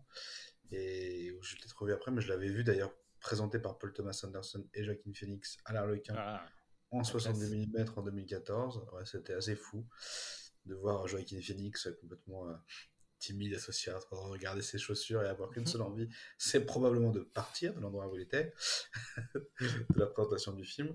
Euh, moi, je trouve le film vraiment bien, et c'est un terme que j'emploie rarement parce que je trouve que c'est assez galvaudé. Euh, c'est-à-dire que c'est un, un trip. Mm. c'est un trip de 2h30 et je trouve qu'il y a très peu. Par exemple, j'aime pas du tout la Vegas Parano. Ça parle pas de ah, J'allais dire la même chose. Ça parle pas de la même chose, ça se passe pas au même endroit, etc. Mais et j'ai jamais lu euh, Pinchon, mais apparemment effectivement c'est assez difficile à adapter. Mm. Mais je trouve que, que, Paul Thomas Anderson rend très très bien compte du de, de, de, du rapport à la drogue en fait. Mm. Et, et, et, je me dis mais ça se trouve il y avait vraiment des gens qui, qui vivaient comme ça dans les années 70 tout le temps défoncés et le mec était un détective privé, il se frottait à des nazis, et ça ressemblait à ça en fait. Et je trouve le rythme, je trouve le rythme fabuleux. Et j'avais beaucoup aimé être dans ce film. Et sa structure étonnante avec des personnages très différents. Et pourtant, comme tu disais, c'est très écrit, c'est très bien interprété, c'est très bien réalisé. Euh, et là aussi, je trouve que c'est brillant parce que Paul Thomas Anderson, qui est un mec qui est au poil de cul, qui est très carré, etc., réussir à faire ce film-là, oui. pour moi, c'est comme Licorice Pizza, en fait. Je me dis, mais voilà, parfois, quand il arrive à mettre son talent indéniable au service de projets comme ça, enfin, c'est pas au service de parce que c'est son projet, mais mm. pour ce genre de projet-là, je trouve ça assez, je trouve ça en général assez grandiose, moi. Et je trouve le mm. film vraiment, euh, vraiment bien. Je vais le revoir, je vais le revoir d'ailleurs, parce que c'est un peu un polar, c'est un, un peu un stoner, c'est mmh. c'est carrément un polar, un film de privé, euh, un peu mmh. pulp, tu vois, des années, un peu mmh. des années 40, des années 50, comme ça. Ça fait un peu noir, c'est très Altman. Euh, c'est c'est complètement fou et libre comme film, et je trouve ça vraiment, je trouve ça vraiment réussi. Puis la musique du film, extraordinaire. Et ça m'avait marqué parce que il arrive à mettre en scène des trucs que d'autres mettent pas en scène au cinéma. C'est-à-dire qu'à ce moment-là, au début du film, où euh, il est avec euh, Waterstone, je sais plus comment elle s'appelle, euh, la, comédienne, Catherine Waterstone. elle, vient lui annoncer le truc de il faut qu'elle aille voir, qu'il faut qu'il aille enquêter sur ce mec-là. Et puis elle s'en va, elle va dans une voiture, et lui il se retourne, et la caméra le suit, et tu vois Joaquin Phoenix en train de réfléchir à ce qu'elle vient de lui dire. Et la caméra le suit dans la rue, marche avec lui, et là il se pose, il réfléchit, il fronce ses sourcils, il regarde en l'air, il est défoncé, et en même temps il réfléchit à ce qu'elle vient de lui dire. Et je trouve ça assez génial parce que c'est le genre de choses en général que tu filmes pas, Mmh. au cinéma et qu'il là ils viennent de rendre compte de quelque chose parce que le mec est défoncé que probablement le temps lui paraît long ou il se pose des questions et, et, on le voit en train de faire ça. Et je trouve que ça c'est ce genre de petites choses qui permettent de, de créer l'atmosphère du film que je trouve vraiment euh, réussi et les acteurs Josh Brolin Owen Wilson. Super. Et eh bien on va le, le, classer par rapport à The Master dont on vient de parler Lucas. Euh, avant. Juliette après. Après pour moi aussi. Par rapport à Boogie Nights, Lucas. Après. Juliette. Après. Moi aussi. Par rapport à There Will Be Blood, Lucas. Ah bon? Juliette. Après. Après, pour moi aussi. Par rapport à Magnolia, Lucas. Avant. Juliette. Avant. Avant, moi aussi. Magnolia est tout en bas. Il est cané. Il, il, est donc quatrième Inherent Vice. On va maintenant, on s'approche de la fin, il ne nous en reste plus que deux à classer. C'est drôle parce que pour le moment, on dirait vraiment le top que moi j'aurais fait sans vous. Bah, tu es un peu l'âme du, du podcast cinéma. Bah, T'as de la chance. on va parler maintenant de Phantom Thread et on retrouve à nouveau Daniel Day-Lewis, cette fois-ci accompagné de Vicky Krieps, pour un film dans les années 50 sur la relation toxique, point d'interrogation, entre un courturier de grande envergure et sa muse slash maîtresse, une relation dans laquelle euh, les relations entre le dominant et le dominé ne sont pas toujours très claires et on a du mal à savoir qui a pris le pas sur qui. Est-ce que ce grand film sur l'amour vous a plu? Juliette? Euh, Oui, oui, oui, euh, je l'ai alors, j'avais vu au cinéma et là, pareil, j'ai eu le temps de le revoir avant le podcast. Alors, juste, euh, euh, parenthèse, euh, la, BO de ce film, qui est aussi par, par Johnny Greenwood, est un, un, miracle. Genre, c'est. non, mais. C'est. Non, oui, tout à fait. Non, mais c'est tellement beau. Mais en fait, je franchement, le, film pourrait être moins bien. Juste avec la musique, je serais en mode putain, c'est super. et bref, le, film est, bien aussi, mais juste vraiment parenthèse pour la BO qui est vraiment l'une de, mes BO favorites. Elle est, elle est vraiment sublime à, beaucoup d'égards. Et, euh, et, non, bah, Phantom Thread, euh, j'aime beaucoup. Euh, je l'ai encore plus aimé en le revoyant. Euh, bon, c'est un film déjà qui, formellement est, superbe, quoi. Il, est très beau.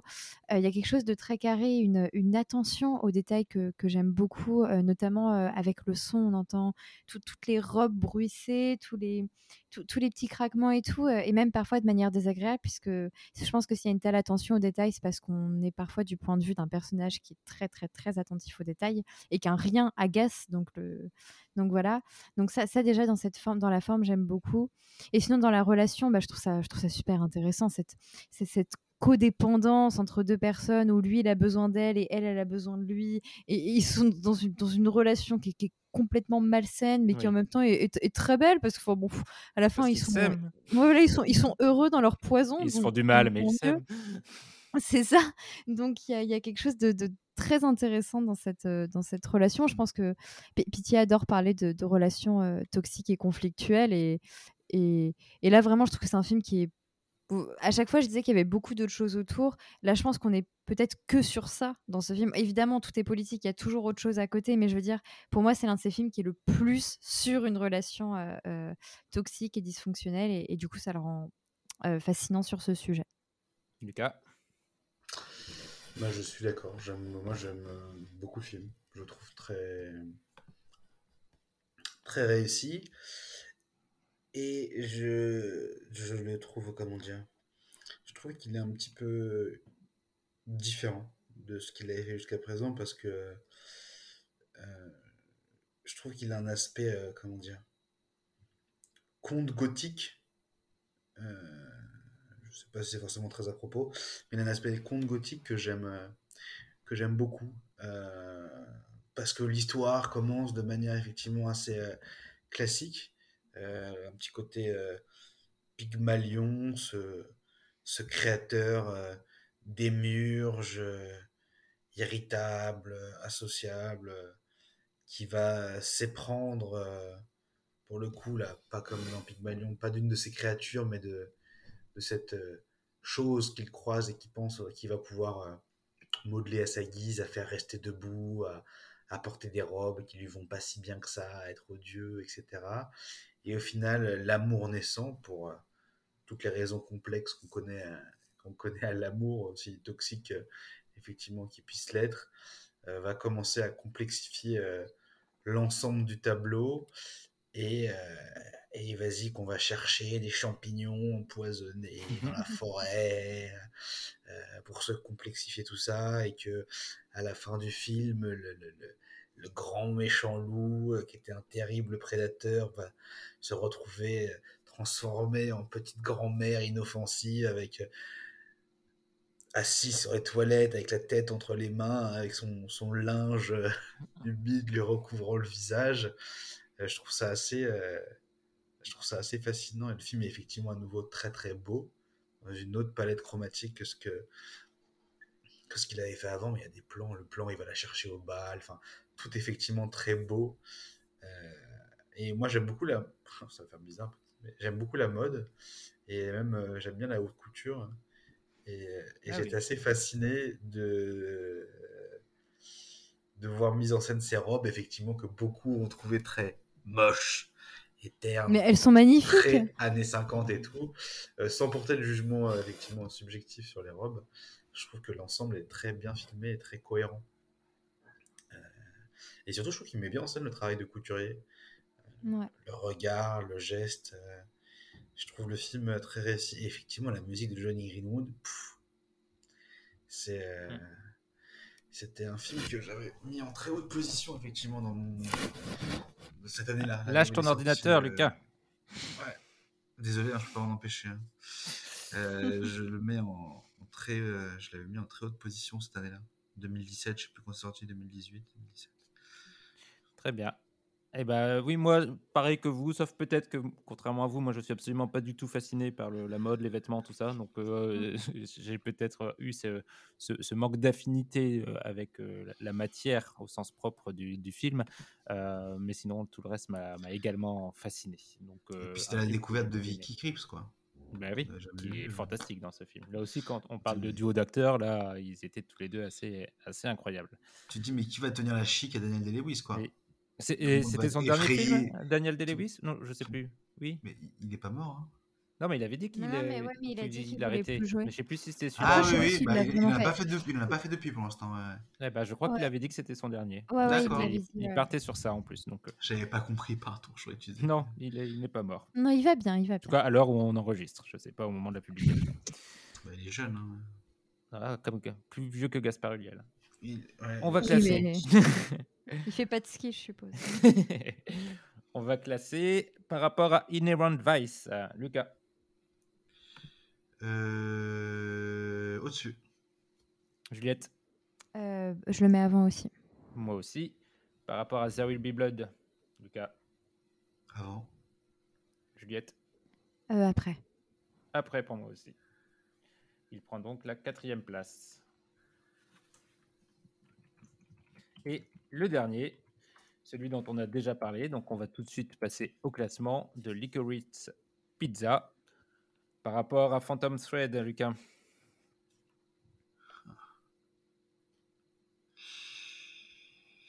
Avant. Juliette, Euh, après. après pour moi aussi. Par rapport à Inherent Vice, Lucas, Avant. Juliette, Après. Euh, après pour moi aussi.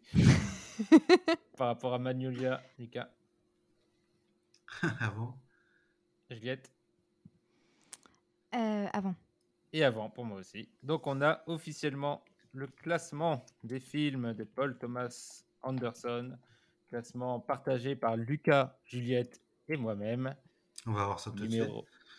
Numéro, numéro 9, Double Mise. Numéro 8, Punch Drunk Love. Numéro 7, Magnolia. Numéro 6, Licorice Pizza. Licorice Pizza. Numéro 5, Inherent Vice. Numéro 4, Phantom Thread. Numéro 3, There Will Be Blood. Numéro 2, Boogie Nights. Et le numéro 1, The Master. C'est une victoire. Juliette est très satisfaite je suis euh, très heureuse. du, du- du- du classement final. Lucas un peu moins, mais c'est comme ça. Un peu On- moins, On n'y peut rien. Et on en a enfin terminé. On va passer désormais. C'était un très long podcast, mais en même temps, c'était une très longue, très longue, non, mais très riche filmographie euh, dont on a parlé. Et on va passer tout de suite à nos recommandations.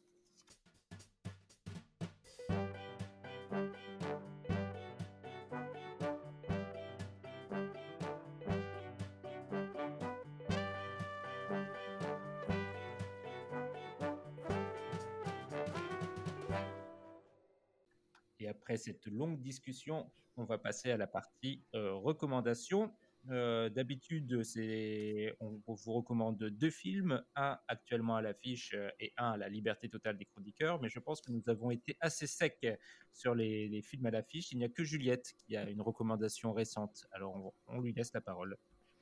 Euh, oui. Ma recommandation récente, c'est Spencer de Pablo Larraín, euh, qui est sorti sur, euh, sur euh, Amazon Prime, euh, malheureusement.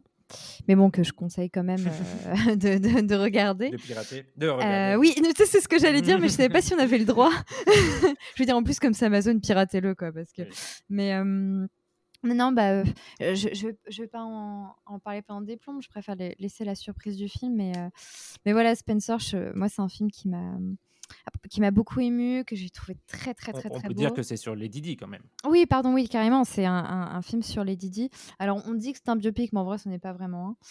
Euh, un peu, un à la jours, manière ça? de. Un ouais, c'est ça, jours trois Ouais, jours. trois jours. Un peu à la manière de Jackie, en fait. Ça se centre oui, vraiment oui. sur un moment très précis.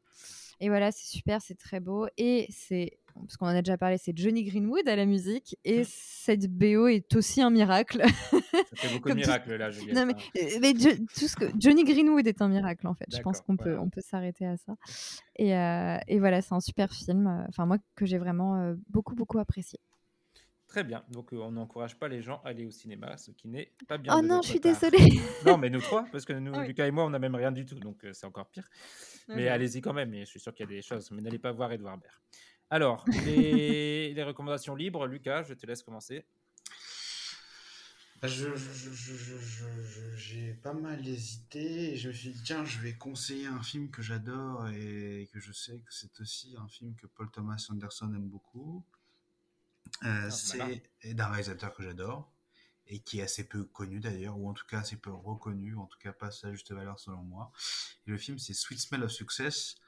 Euh, en, en français, c'est Le Grand Chantage de euh, Alexander McKendrick.